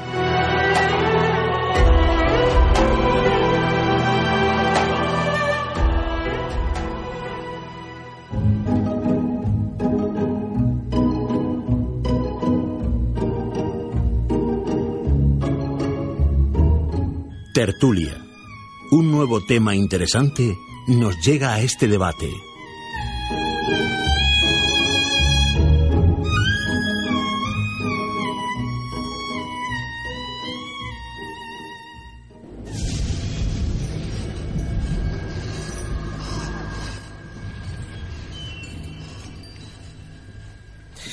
Bueno, pues estamos, entramos en tiempo de debate. Hoy, como siempre, un tema polémico, pero a la vez eh, bastante social. Los eh, chendrais, eh, estelas químicas. Los hay que defienden su veracidad y que dicen se ve a diario sus consecuencias. También los hay que no creen en que existan y tachan de conspiracionistas a los que afirman su existencia. En fin, podríamos eh, seguir y no pararíamos. Así que queremos conocer la opinión de nuestros contertulios y por supuesto de todos los que nos estéis escuchando. Así que eh, pues ahí mandarnos eh, a nuestro Facebook las preguntas o las consultas que queréis hacer o vuestras opiniones, lo que quiera. José Antonio, los Chendrai, ¿existen? ¿No existen? ¿Es todo un cuento? Bueno, como siempre digo, el tema esta noche trae, trae cola, ¿no? mejor dicho, ¿no? Y bueno, como tú has dicho antes, hay mucha diversidad de opiniones. Hay unos que que sí, otros que no, que la enfermedad es que a consecuencia o la mayoría de las enfermedades o de lo que está pasando es a culpa de esos de esas estelas químicas. Pero bueno, eso en este debate lo, lo veremos en el transcurso de la noche. Antes de nada voy a presentar a los compañeros que están aquí sentados para empezar con este tema. Eh, Luis Miñano. Buenas noches. Mariano Turner. Hola, buenas noches. Rubén Cerezo. Muy buenas noches. Paco Torres. Buenas noches. Y un servidor que hoy se queda aquí abajo, en la tierra, a pelearme durante, durante toda esta noche. Bueno, vamos a empezar, como siempre digo, poniendo ese tema encima de la, de la, de la mesa. Vamos a, a empezar para que los oyentes sepan de qué va este, este tema de, de esta noche. Y nada, cuando compañero David quiere y pueda, nos pone la música y, y hago esa introducción.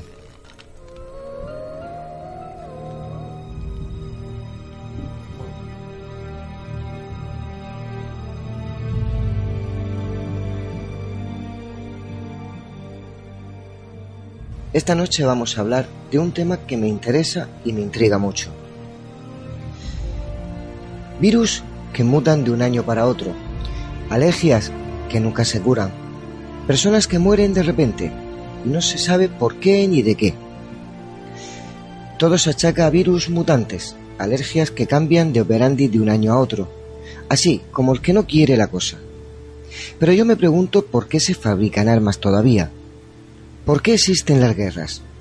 ¿O se crean las mismas para poder alimentar a esa fábrica de capitalismo y riquezas para muy pocos afortunados? Esa misma duda me inunda mi mente cuando veo que el gran imperio de las farmacéuticas nos manejan desde sus fábricas de medicamentos, que lo tienen todo y no dan nada a nadie, que prefieren que se mueran las personas a dar medicamentos mejores y más baratos para todos.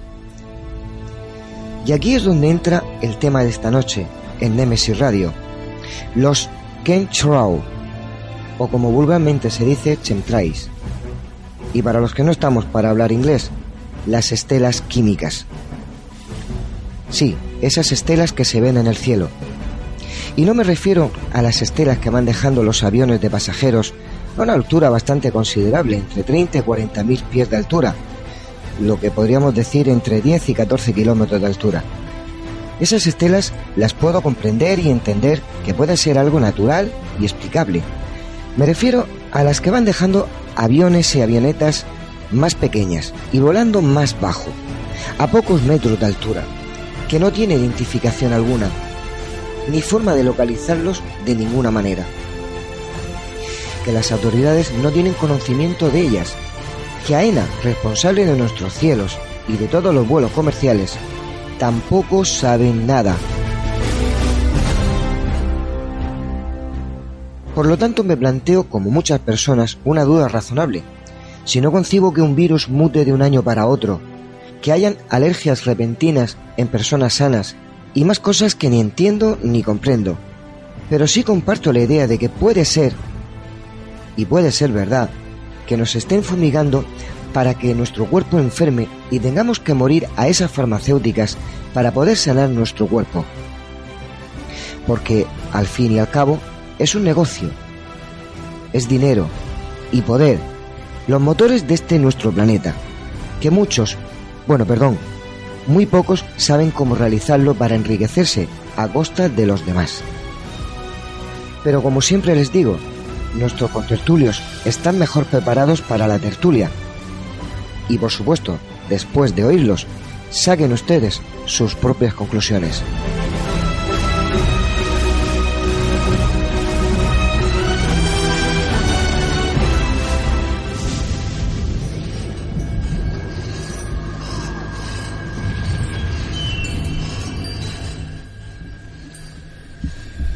Pues eh, puesta esa introducción ahí encima de la mesa, bueno, le daré, como yo digo, la venia a Paco, Paco Torres. Eh, decir que hay unas preguntas que han hecho nuestros eh, seguidores eh, por Facebook y poquito a poco le iré introduciendo y cada uno pues la responda como mejor pueda. Paco, Pues vamos a ver. eh, está claro que, que a lo largo de la historia eh, reciente han habido muchos acontecimientos que han hecho crear esta especie de, yo no sé si llamarlo leyenda urbana o, mala información. ¿Por qué digo lo de mala información? Porque es cierto que hemos eh, dañado en esta última década mucho el planeta con sustancias contaminantes que ahora se están encontrando en análisis químicos que se están usando de argumentos para, para refutar la idea, para probar la idea de, de- de- de los chemtrails.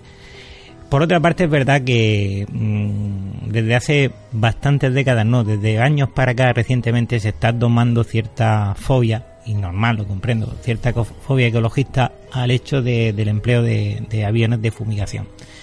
En Estados Unidos no se emplean los típicos, el- como todos hemos visto en las películas, el Boeing, este biplano B-35, no, no, no. Actualmente se han llegado a emplear aviones eh, de tonelaje medio para mm, arrasar grandes zonas, para, para decir, para desinfectar, eh, desinfectar grandes zonas de cultivo, grandes áreas. Son extensísimas en Estados Unidos y esto es lógico que, que se hiciera, pero no es tan bueno para el medio ambiente. Eh, como respuesta a un caso que hubo a principios de, de este siglo, eh, a comienzos de este siglo en Estados Unidos, el caso en el cual se denunció por parte de un sheriff de un condado en Estados Unidos eh, la, la intrusión de un- del empleo de, un- de un- de una cisterna de estas fumigadoras en una área para eliminar una, una plaga infecciosa de insectos, pero que resultó que destruyó una, un área extensa ecológica. Y aquello alguien lo tomó y lo ha ido transformando en una especie de leyenda urbana. Ya digo que no es totalmente leyenda urbana en el sentido que es verdad que estamos contaminando, que estamos contribuyendo. Y luego ahora si queréis entrar en más detalles de lo que está pasando concretamente aquí en la región. Hombre, yo quiero puntualizar que eh, prácticamente de aquí se pueden sacar eh, dos vías o podemos eh, irnos por dos sitios diferentes. Eh, realmente aquí y más en Murcia, la mayoría sabemos que cuando hay grandes tormentas, que puede caer granizo, todos hemos oído, hemos visto o sabemos el comentario que siempre dicen de esos aviones que después de oírlos, pues prácticamente y, soltar ese yoduro de, plata, las nubes desaparecen. Hasta cierto punto lo puedo entender porque mm, podrían estar las, aseguradoras detrás, ¿no? Ten en cuenta que caer ese granizo hace polvo a los terrenos y rápidamente pues les toca soltar el dinero. Yo realmente sé que eso ocurre porque no es la primera vez que lo, lo he visto. Y después están los centrales que realmente, o estelas químicas que vemos en el cielo. Yo antes de seguir o antes de daros eh, un poquito más eh, el paso, quiero deciros que estelas hay muchas. Eh, normalmente todos hemos visto pasar un avión y, y entiendo que bueno, eh, e- ese chorro de, aire que suelta los aviones de pasajeros a esos 8, 9, 10 mil eh, metros de altura, pues condensa ese aire y lo convierte en nube. Pero hay dos tipos de nube. La que se va cuando ha pasado el avión durante uno- un tiempo, unos minutos, y desaparece la estela. Pero hay otras que no. Y esa la he visto yo. Es decir, tener el, el cielo totalmente despejado. Despejado. Pasar dos, tres, cuatro, cinco aviones y a la hora, hora y media mirar otra vez hacia arriba. Está todo, todo como, como los cir- cirros, eh, una, una nube pequeñitas tapadas. Se han tapado el cielo. Que sea eso químico o no químico, yo hasta ahí no llego. Ahora profundizar- profundizaremos, pero vamos, hasta ahí, hasta ahí llego.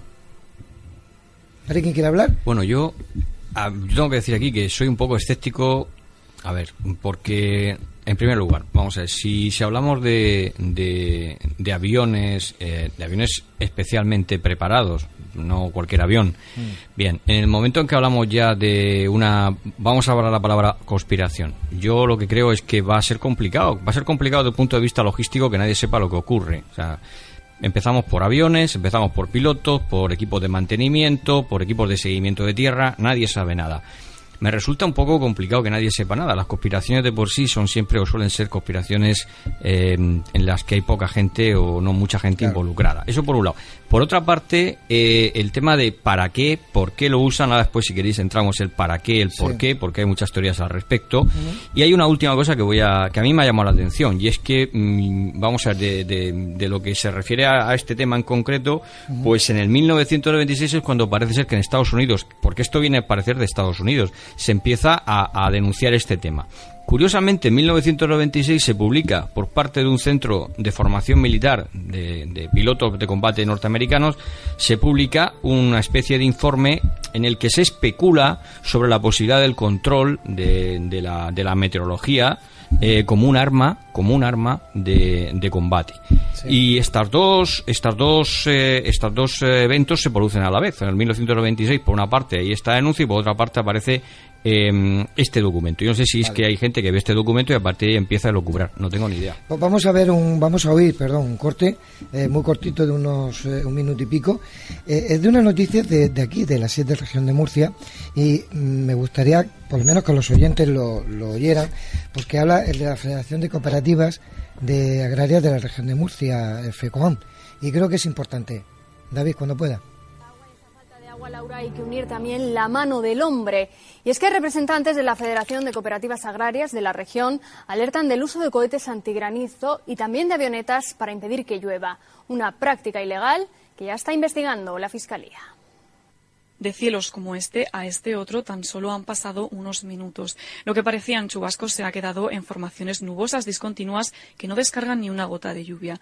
El motivo probablemente tenga que ver con esto.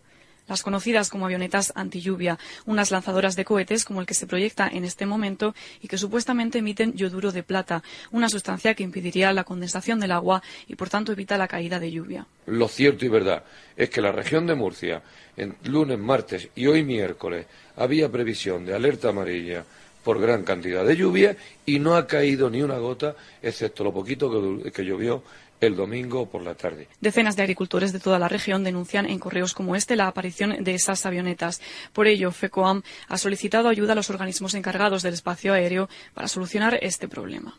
Esta mañana me llamaba una chica de Mazarrol y me decía que ayer estuvo todo el día la avioneta dando vueltas por Mazarrol, en la zona de Fuente Álamo, en la zona de Totana, Un problema que afecta sobre todo a los agricultores que ven cómo la sequía impide el crecimiento de sus cosechas. pero en cuanto está nublado es cuando aparece esos ruidos, esas avionetas, que, que evidentemente están impidiendo, porque están arrojando a la atmósfera yoduro de plomo, yoduro de plata, dióxido de aluminio, metales pesados que están alterando la densidad atmosférica para que no haya una depresión y pueda llover. Tras más de un año de investigación, aún no consiguen encontrar los motivos que han podido llevar a los responsables de esta problemática a impedir la lluvia.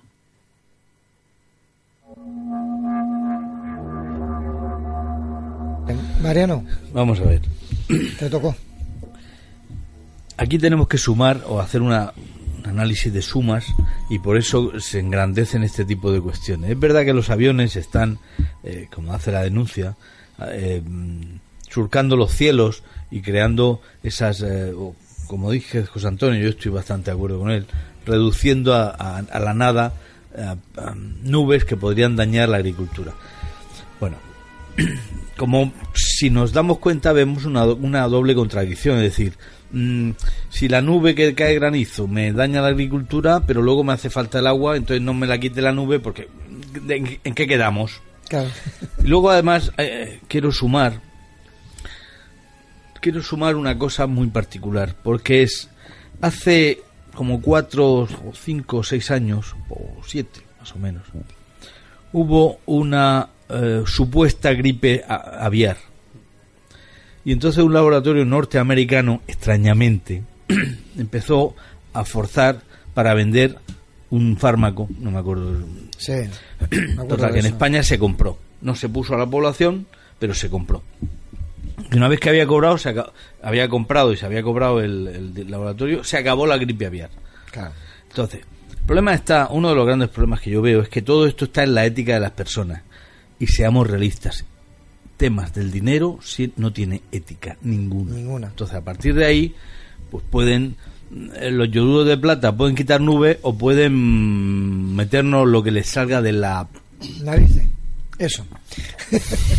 Rubén. Bueno, yo lo que quiero hacer es una mención clara.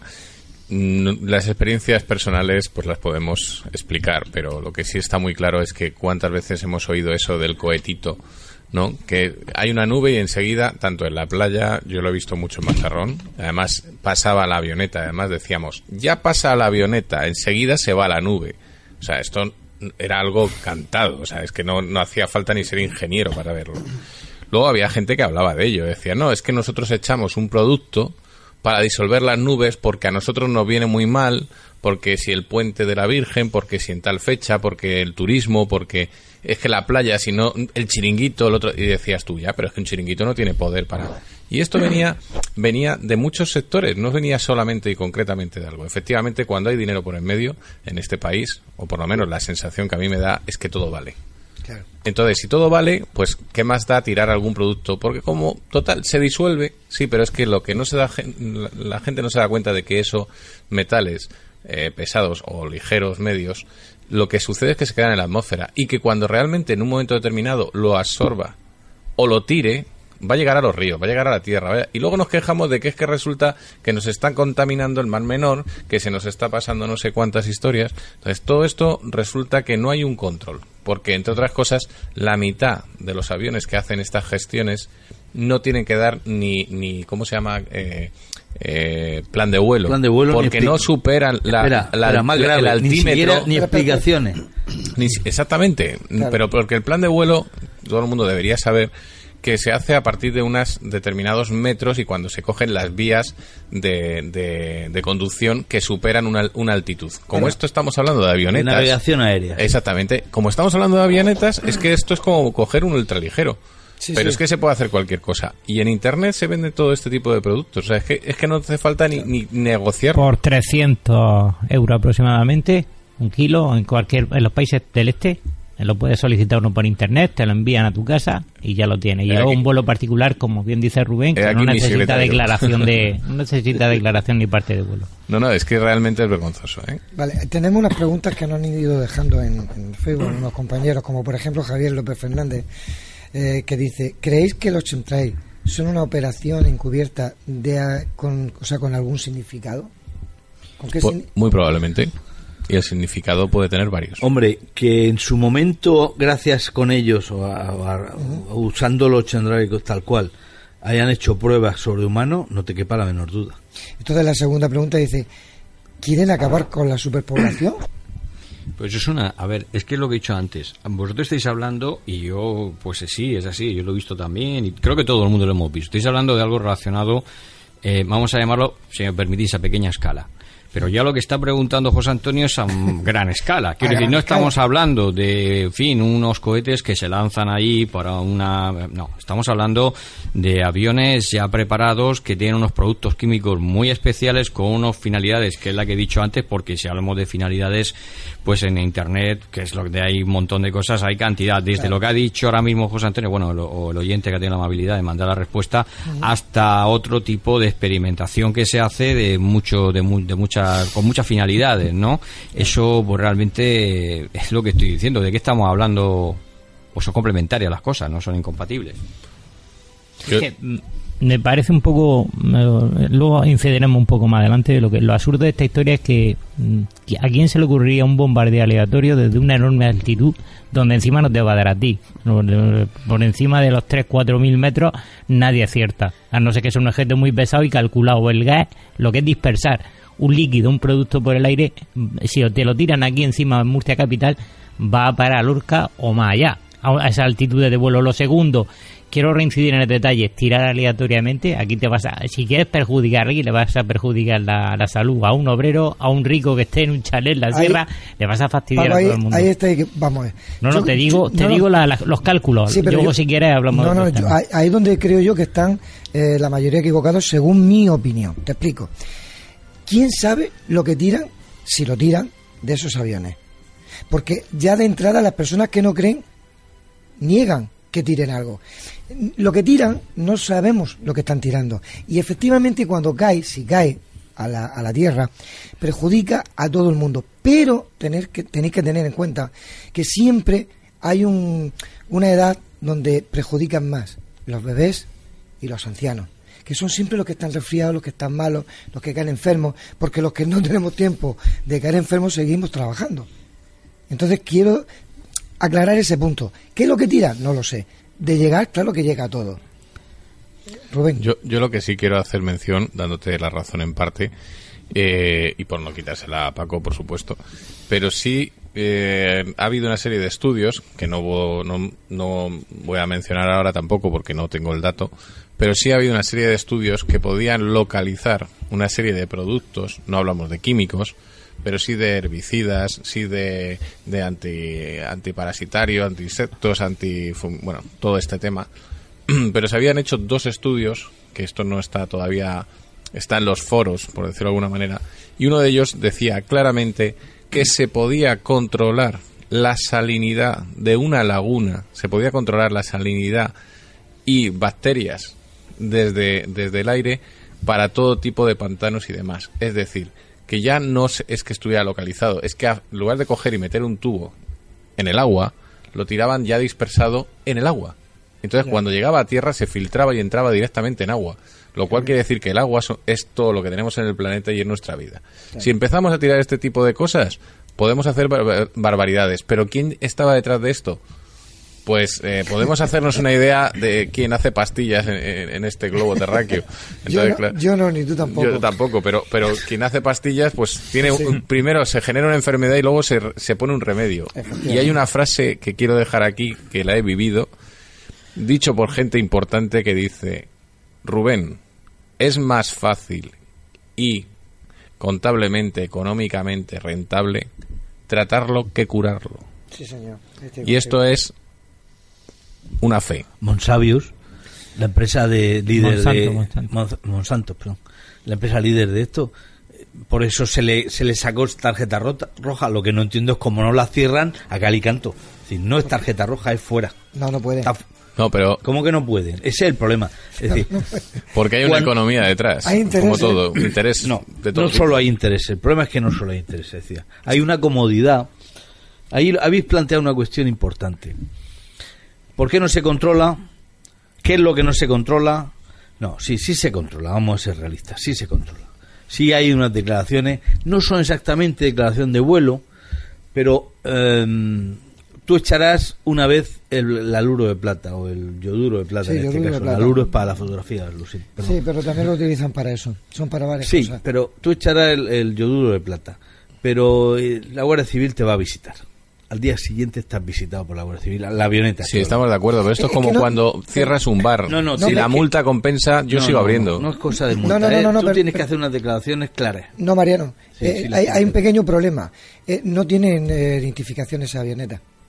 No, sí, Es- sí lo tiene. No, no, sí no, lo no. tiene. No, no, la mayoría sí. No, la mayoría sí. Tiene, cuando salen a volar, tiene una numeración. Yo te digo que hay muchos aeródromos pequeñitos que salen esa avioneta y no las tienes controladas, ¿eh? El día en que, bueno, este, hará medio año de esto, está reciente, no, no está muy lejos en el tiempo. Eh, Sabéis la zona donde vivo yo, en plena huerta de Murcia, y pasó un aviocar del ejército español. El aviocar estos de, la, de, Bueno, pues de los paracaidistas muy bajo. Tú estás en zona de vuelo de paracaidistas. Está- es el que- cielo, ahí está, ahí está la gracia del tema lo que voy a decir. Fijaos hasta qué punto la gente es fácil de confundirse ella misma. No necesita que nadie la confunda, ella misma se confunde. El avionet, el, el avión estaba nublado y el avión volaba en un techo de vuelo bajo, por debajo de las nubes. Lógicamente, a contraluz, con las nubes grises del cielo encapotado, se le ve oscuro, bastante negro. La gente decía que ese mismo día había visto volar un avión negro, una avioneta negra. Claro, demonios. Pero ellos no están acostumbrados ni familiarizados con esos vuelos. Casi todo el día, el problema es que casi todo el día pasamos con el suelo, como lo- con la vista en el suelo o en tierra firme, como es lógico. Y muy poca gente está adiestrada o entrenada para ver o, de, o, de, um, o identificar el tipo de avión que es, o si de verdad es un avión fantasma o es un avión del ejército. Además, muy característico el ruido por los motores. Pero bueno, al final estamos, estamos hablando de, de- mm, Porque yo vuelvo a repetir, yo es que estoy, soy un poco escéptico en esto. A ver, Claro, va- vamos, vamos a pero vamos a no. repetir una cosa. Y es, es, a ver, ¿qué, ¿qué finalidad tiene? Una finalidad económica, al final, porque si estamos Claro. hablando de Todo, aviones es y dinero, tal, es dinero. finalidad económica, vale, pero vuelvo a repetir, vamos a las grandes ligas, no vamos a ir aquí, que nadie se me enfade, al campo de Cartagena, que nadie se me enfade, vamos a las grandes ligas en el sentido de, vamos a ver, si estamos mencionando eh, grandes multinacionales, eh, grandes farmacéuticas, etcétera, que buscan? Buscan que una parte de la población Caiga eh, enferma. caiga enferma porque son los más débiles y, bueno, Sí. pues es el tratamiento, como ha dicho Rubén, más, más rentable que la cura. Pues a lo mejor, no sé. No, es tan sencillo, Luis, creo yo. O sea, no digo que sea, ¿eh? Si- simplemente plasmo lo que, lo que yo opino o lo que a veces hablamos con compañeros o con, con gente que le gusta este tema. Realmente lo que, lo que pueden echar, nadie lo sabe. Es decir, que no estamos hablando, porque muchas veces que dicen, no, pero es que en las ciudades hay comprobación de contaminación y, y nunca han dicho nada, nunca. Es que no estamos comprobando contaminación. Estamos comprobando algo que tiran que cae enfermo la gente. Pero eso es contaminación, está dentro del mismo rango. sí, pe- pero no te contamina el virus de- del resfriado, ¿eh? Bueno, pero... Pero, yo lo que quiero matizar una cosa. Estamos hablando, mira, mi- una amiga, una gran amiga de, de México, Sari Méndez, que tiene mucha, mucha carrera en la universidad, tanto a nivel de docencia como investigación, y me mandaba un- una copia de aquí, tengo de, de un certificado de análisis de agua de lluvia de, de Suiza. Bueno, si lo lees, mm, el maremanum que hay de aquí de componentes que tenemos de metales en, la atmósfera o de productos, de sustancias. más que- conocida como lluvia que, Como ácida. decía un amigo hace muchos años, me decía, dice, lo he mirado en un microscopio y dice, y darían ganas de vomitar de ver lo que respiramos cada día. Claro. Lo decía así de claro y directo. Pero el dato curioso era que aquí aparece un 38 de los, por ejemplo, de plata aparece un 0,002 miligramos por, por litro. Sin embargo, de aluminio aparece un 38. ¿Por qué estas cifras altas de aluminio? Es lo que mucha gente se está preguntando. Entonces, también tenemos que y sobre esto quiero quiero reincidir en un tema que olvidamos. Yo no pondría, yo no necesito ser ninguna industria farmacéutica ni manipular. Ya lo hemos hecho la humanidad. Hemos hecho, el- sabéis que es un circuito cerrado. El agua, que es un circuito cerrado. Sí. Entonces, ese circuito cerrado ecológico que va al mar, los ríos reciben del mar, eh, eh, se condensa, sube y baja, ese circuito cerrado está plenamente contaminado.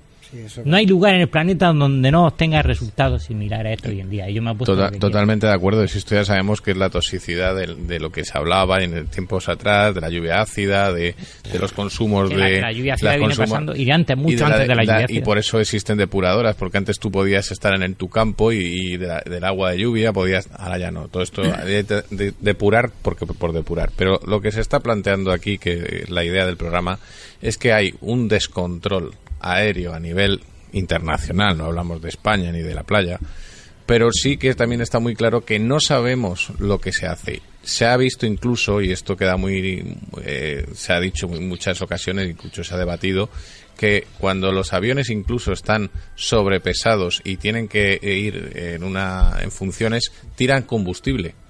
Y ese combustible no es gasolina, es bastante más contaminante. ¿Y dónde va ese combustible? Se dispersa, efectivamente, como también tiran las, mm, las mm, defecaciones de los aviones eh, comerciales, también lo tiran, al- lo tiran a una determinada altura que aquello se deshace y se descompone porque lleva unos productos químicos que lo hacen así y se dispersa también. Se desintegra. Se desintegran, pero no se desintegran, Sí, siguen, siguen estando ahí, siguen estando ahí. Pero ¿dónde? Tan, eh, como la- es tan grande el cielo, pues se dispersan pequeñas cantidades, pero esas pequeñas cantidades con una continuidad, al final intoxican el circuito, efectivamente. Tan- Pero, pero es que no sabemos lo que estamos tirando. Tan grandes como el mar. El mar también es muy grande. Mira, Claro, si al final y- lo vamos y- a y- contaminar. ya- no, no, al final hay islas enteras de suciedad, de, plástico. plásticos y Hay de... islas de plástico y- de- Exactamente, o sea... Fíjate. Es que el problema es que estamos hablando de cifras tan grandes que no podemos más que personalizarlas. Perdona una cosa, Rubén. Me Sí, sí. preocupa menos ese tipo de contaminación y, y sabiendo que sucede, digamos, se neutraliza, que el lavado de Fukushima, por ejemplo. Por ejemplo. El ¿qué es vertido eso? de Fukushima Sí, sí, sí. me preocupa mucho más que ese tipo de Sí, contaminación. sí, estamos de acuerdo, pero de lo que estamos... lo- lo que quiero decir es que mucho más peligroso, me pero... Claro, me tengo que preocupar por los... char- Ya, no, por- pero sí es un tema de contaminación. Pero si estamos hablando de que a lo mejor están practicando con nosotros determinadas cositas, pues eso es lo que a mí sí me preocupa, porque yo ya no me fío.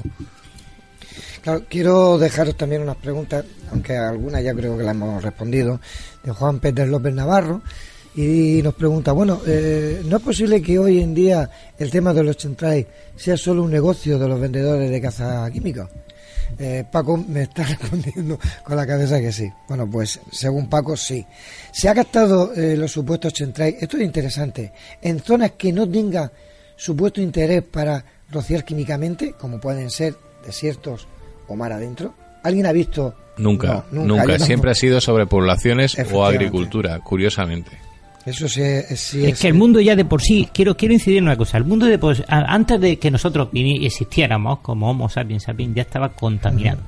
La atmósfera estaría contaminada con otros minerales, con otros metales, quizás, eh, quiero decir, con unas composiciones diferentes porque siempre ha habido erosión de montañas, siempre ha habido arrastres sedimentarios. Para, para poner un ejemplo que me entendáis, algo que nadie sabe, muy poca gente sabe. En tres décadas hemos perdido un 20% de intensidad lumínica del Sol. ¿Por qué? Por las explotaciones mineras a cielo abierto de lugares como Chile, eh, como en el cono sudamericano. Fijaos hasta qué punto tienen la capacidad de, de ese polvo, de ese polvo, de esas micropartículas, subir hasta arriba, hasta la atmósfera y permanecer en el aire, que entorpecen ya la luz en un 20%. Y esto cuesta trabajo asumirlo. Es decir, cuando leemos estos datos, no hace falta, aunque mañana una industria... yo entiendo que la industria, y acepto y asimilo lo que estáis diciendo, de que la industria farmacéutica tiene intereses pesados. Pero estar, en- eh, está trabajando sobre problemas que no ha creado. ¿Me explico? No. Habrá creado otros problemas. Quizás lo de la manipulación genética de, de algunos de los genomas de algunos virus, bacterias. Claro que sí. Existe la guerra bacteriológica, bioquímica, existe. Lo que no concibo es que toda la culpa sea de lo mismo. Quiero decir, ya hay un factor medioambiental que nos perjudica simplemente por el hecho de estar en este planeta. Paco, a mí me cuesta mucho trabajo que los virus muten de un año para otro. Me cuesta entender eso muchísimo. Viven 48 horas. eh, No, pues no, no, no me entra por la cabeza. Si en- si en 12 horas no han encontrado un organismo, en el aire fallecen. Entonces, ¿cómo llegan en 12 horas del Sáhara aquí? Que lo que nos cuenta es que la gripe muta. Porque no han llegado en 12 horas. ¿eh? Entonces, si se mueren antes, ¿cómo han llegado? Claro. Llegan generaciones, no llega uno viviendo.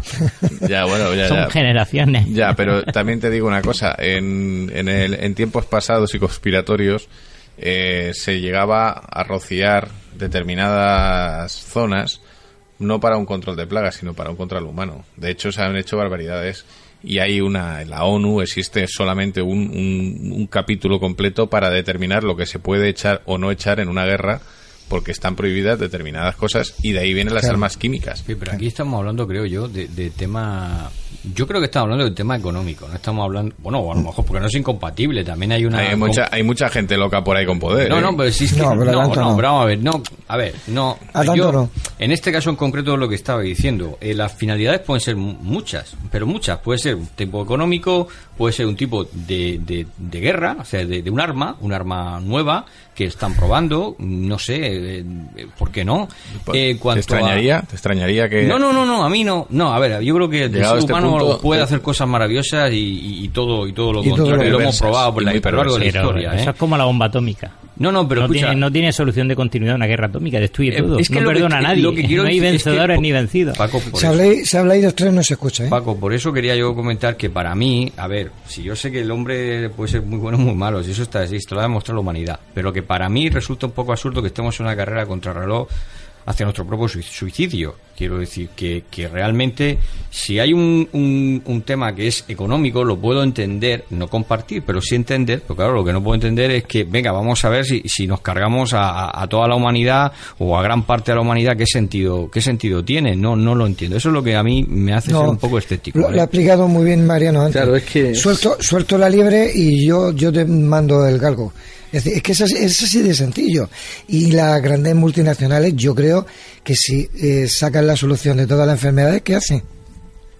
Es, No, como, es, sí. co- es como la guerra, ya lo he hecho en, el- en la intro. Sí, sí, no. Las guerras existen porque hay una, una industria de, de, de fabricar balas y fabricar fusiles. También son, también tema- tenemos que decir que No, es casualidad que la Halliburton se traslade, la sede Mm. principal, se traslade de no sé dónde, de Estados Unidos, que no sé dónde estaba, al Golfo Pérsico. No es casualidad. Si nada es casual, nada es casual sobre todo desde el punto de vista económico, obviamente nadie hace un movimiento, por pequeño que sea, si no es por un tema de ese calibre económico. Pero lo que quiero decir es que, eh, y dejo la palabra a algún compañero que está levantando la mano, eh, lo, que, lo que quiero, ya que os he visto, tranquilos, pero lo que quiero decir, Tú si lo tengo enfrente, no lo voy a ver. Sí. Cierra el ojo. Lo que quiero, lo que quiero decir es que, el, de mi punto de vista, mirad, eh, la potencia que tiene una, una multinacional de, tipo farmacéutico, ¿para qué la vamos a hablar si todos la sabemos? Em, si quieren hacer algún tipo de investigación, pues se van con un barquito, se van a un agua internacional, ese barco lo, lo, da una infraestructura absolutamente maravillosa en la última tecnología, y hay ahí unos pocos científicos que hacen todo lo que quieran y están en aguas internacionales y nadie se entera de nada. No, no hace falta poner ahí no sé cuántos pilotos en vuelo, no sé cuántos ingenieros, no sé cuántos, ¿para qué? Es decir, es, es lo que yo estoy viendo, es decir, la conspiración, si existe, vamos a llamar conspiración, llamarlo como queráis. Cuanta menos gente se entere, mejor. Y si quiero hacer, si quiero hacer algún tipo de experimentación... Pero sé que no te vas a enterar si lo hace. si lo No, hacen. pero que si quiero hacer algún tipo de experimentación, yo vuelvo a repetir, me voy con un barco en medio del mar, un barco súper bien, es decir, no un barquito de, de pesca, me estoy refiriendo a un pedazo de barco ya, que tenga toda la infraestructura de lo que puede tener un gran laboratorio y ya no me controla nadie. En Filipinas hay 7.000 islas. Ahí hay un, quiero decir. Yo- lo que tengo yo muy claro es que eh, sea sea para pequeña o gran escala, lo que está es, es claro que una estela, esto lo veíamos de pequeño, nos gustaba ver pasar los reactores porque era vapor de agua. Entonces Claro. se calentaba, se hacía un vapor de agua, esto nos lo explicaban nuestros padres, y la estela iba continuada, era como cuando pasa un camión que deja polvo, pero lo lleva en el culo, por decirlo de alguna manera, y Mal lo que quedaba desaparecía. Lo que es muy curioso es que cuando intervienen este tipo de aparatos en todo el mundo, no hablamos solamente de la costa o de zonas eh, pobladas, curiosamente estas estelas no desaparecen. Entonces, eso no es natural. O sea, es así. Sí, es no, natural. no es natural. No, es natural No, para nosotros, pero si estudia un poco, eh, que hace un, menos de una década que se cambió la fórmula de los combustibles. Coged vídeos de los años 80, Mariano, tú que has estado Es también que no es los palos con, el- realmente, con la cinematografía y recordaréis, habéis visto cómo en las escenas típicas del año de las series de televisión norteamericanas, cómo aterrizaban los 747 que dejaban una humareda negra. Hoy en día no lo hacen. Vale. ¿Por qué? Porque se, ca- se cambió la fórmula de esos combustibles. Pues dime por al, qué al no lo- reducirse, ahora dejan otro tipo de estela acostumbrada a los que veíamos en los años 80. Paco, respóndeme entonces, ¿por Dime, qué no dime. lo dejan todos los aviones y lo dejan solamente ¿Por qué no lo dejan algunos? todos? Todos los aviones no son iguales. Bueno, que Todas las condiciones atmosféricas no Ya, son iguales. El es- clima ha cambiado. Estamos muchas veces hablando, no paramos de hablar. en, entre de- nosotros en Petit Comité que el clima ha cambiado también aquí localmente. ¿Es cierto o no que las Claro, temperaturas han subido? claro que ha cambiado. han cambiado las condiciones atmosféricas Pero a vale. diversas alturas. De acuerdo, estamos de acuerdo de que salgan de los motores, pero cuando salen de las salas, ¿qué es?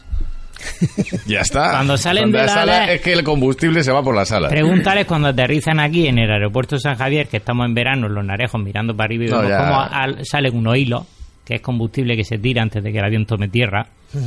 Pues muy mal. Muy mal, por no, llega, eh, por no llega al suelo. Un chorro de líquido no llega al suelo, va a llegar al suelo el otro, caramba. Y eso se tira a pocos metros y todo el mundo lo ve. Cómo sale de, la, de los extremos del ala, uno- Pues unos hilitos, estás dando la razón. unos hilitos como de seda, que parece una arañita.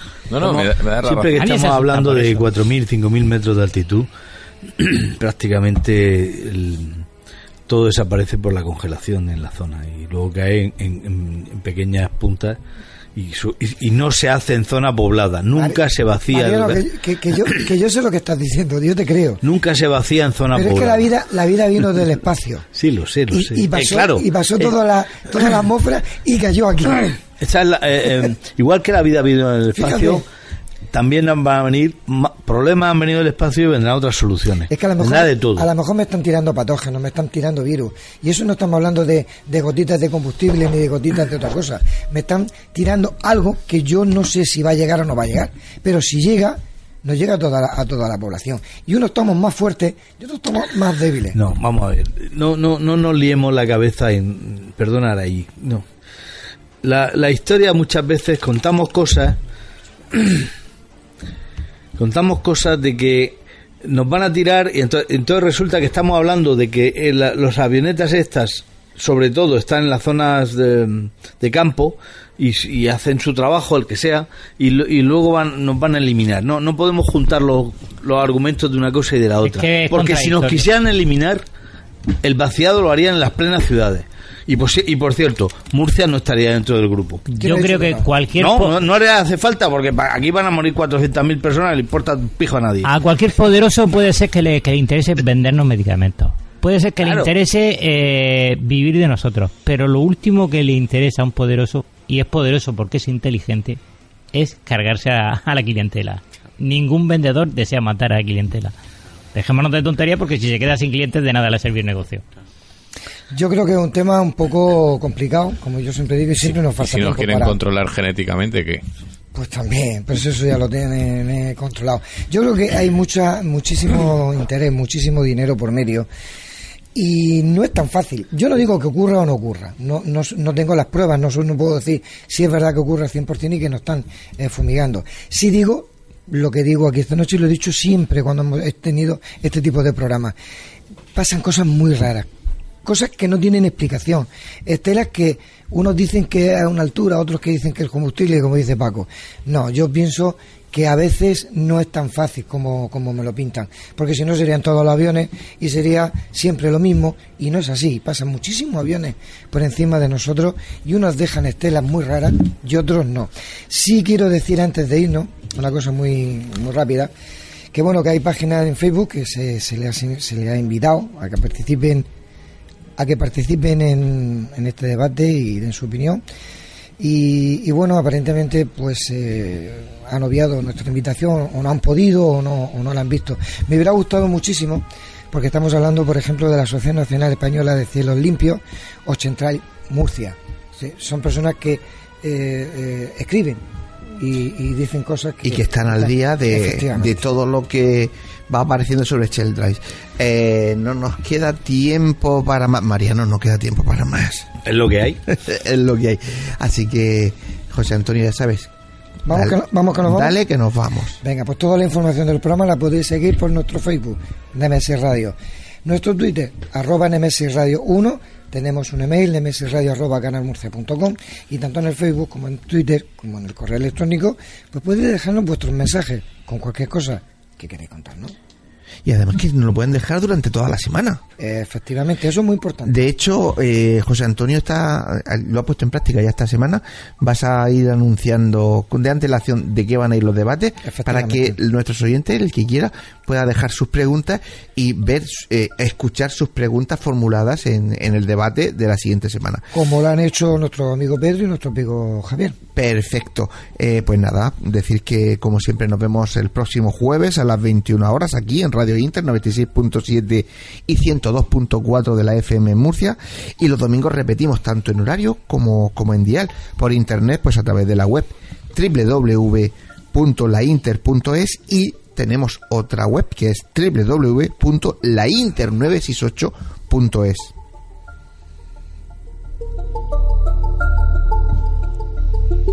Y como no perdemos las buenas costumbres, no olvidéis que nuestras voces viajan ya por el universo.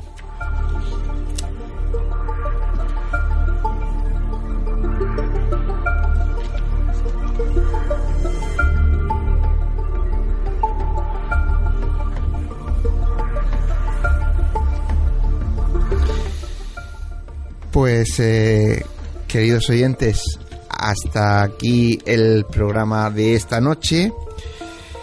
Y les deseamos que tengan una feliz semana. Les esperamos, como hemos dicho antes, el próximo jueves aquí a las 21 en Nemesis Radio. No falten, ya saben que pasamos lista. José Antonio, pero rápidamente antes de irnos, eh, tenemos, y no me canso de repetirlo, un especial. 30 de noviembre a las 19 horas en el auditorio de la alberca. No podéis perderlo. Efectivamente, a ver si conseguimos, como suele pasar todos los años, llenar ese auditorio porque Entrada queremos libre. verle la cara, claro, ver la cara a todos. Entrada libre y además, ya lo dije el otro día y lo vuelvo a repetir, sortearé algunos de los libros, de los muchos que yo tengo en mi biblioteca, pues algunos sortearemos allí para, para la gente que vaya a vernos. ¿Tienen dibujo? Eh, algunos sí, otros Vale. no. Es que si no, no participo. Si no tienen dibujo. No, si para ti no hay, aunque te toque, para ti no hay. Bueno, pues ya saben, si les ha gustado el programa, pues como le decimos todas las semanas, díganselo a sus amigos, a sus vecinos, a su familia, pues para que la familia de Nemesis Radio siga creciendo. Y si no les ha gustado, pues se lo dicen a sus enemigos. ¿Por qué, José Antonio? Que me lo envíen a mí, que yo me cargo. ¿Tú? Vale, pues se lo envían a José Antonio, que él se encarga de ello. Este viaje yo me escapo. Así que nada más. Buenas noches. Adiós. Adiós. Adiós.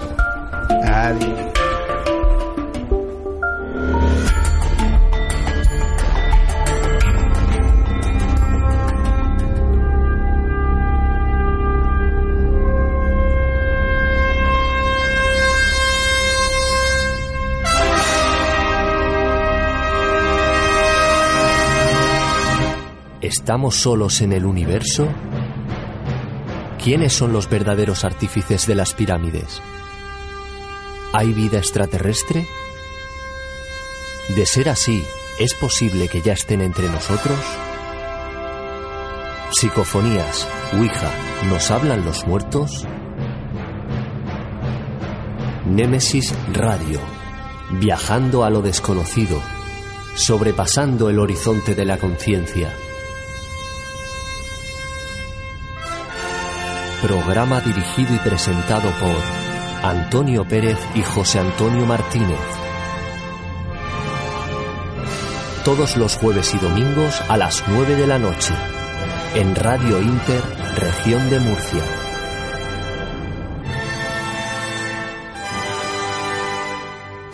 Némesis Radio.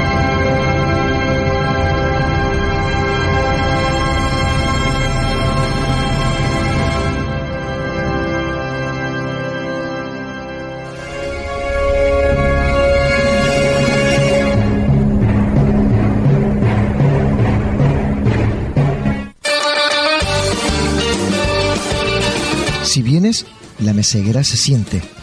La meseguera se disfruta. Restaurante y hotel La Meseguera. Por tradición y calidad, no te la puedes perder. Para reservas, al teléfono 968 840352. En la alberca y en Mazarrón, La Meseguera. Todo un placer para disfrutar y sentir. Grupo La Meseguera.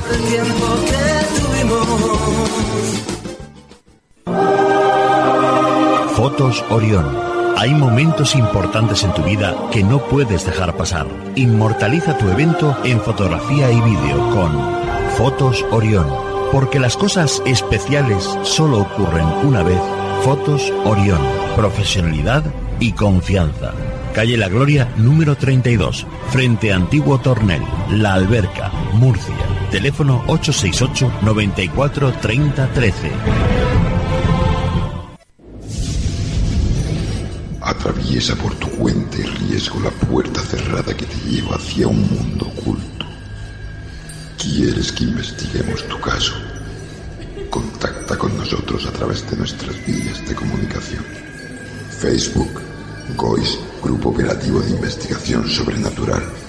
Canal de YouTube, GOIS Investigación. Deja tu visita y suscríbete. Para más información, escribe nuestro correo goisinvestigación.gmail.com ¿A qué esperas? Adéntrate.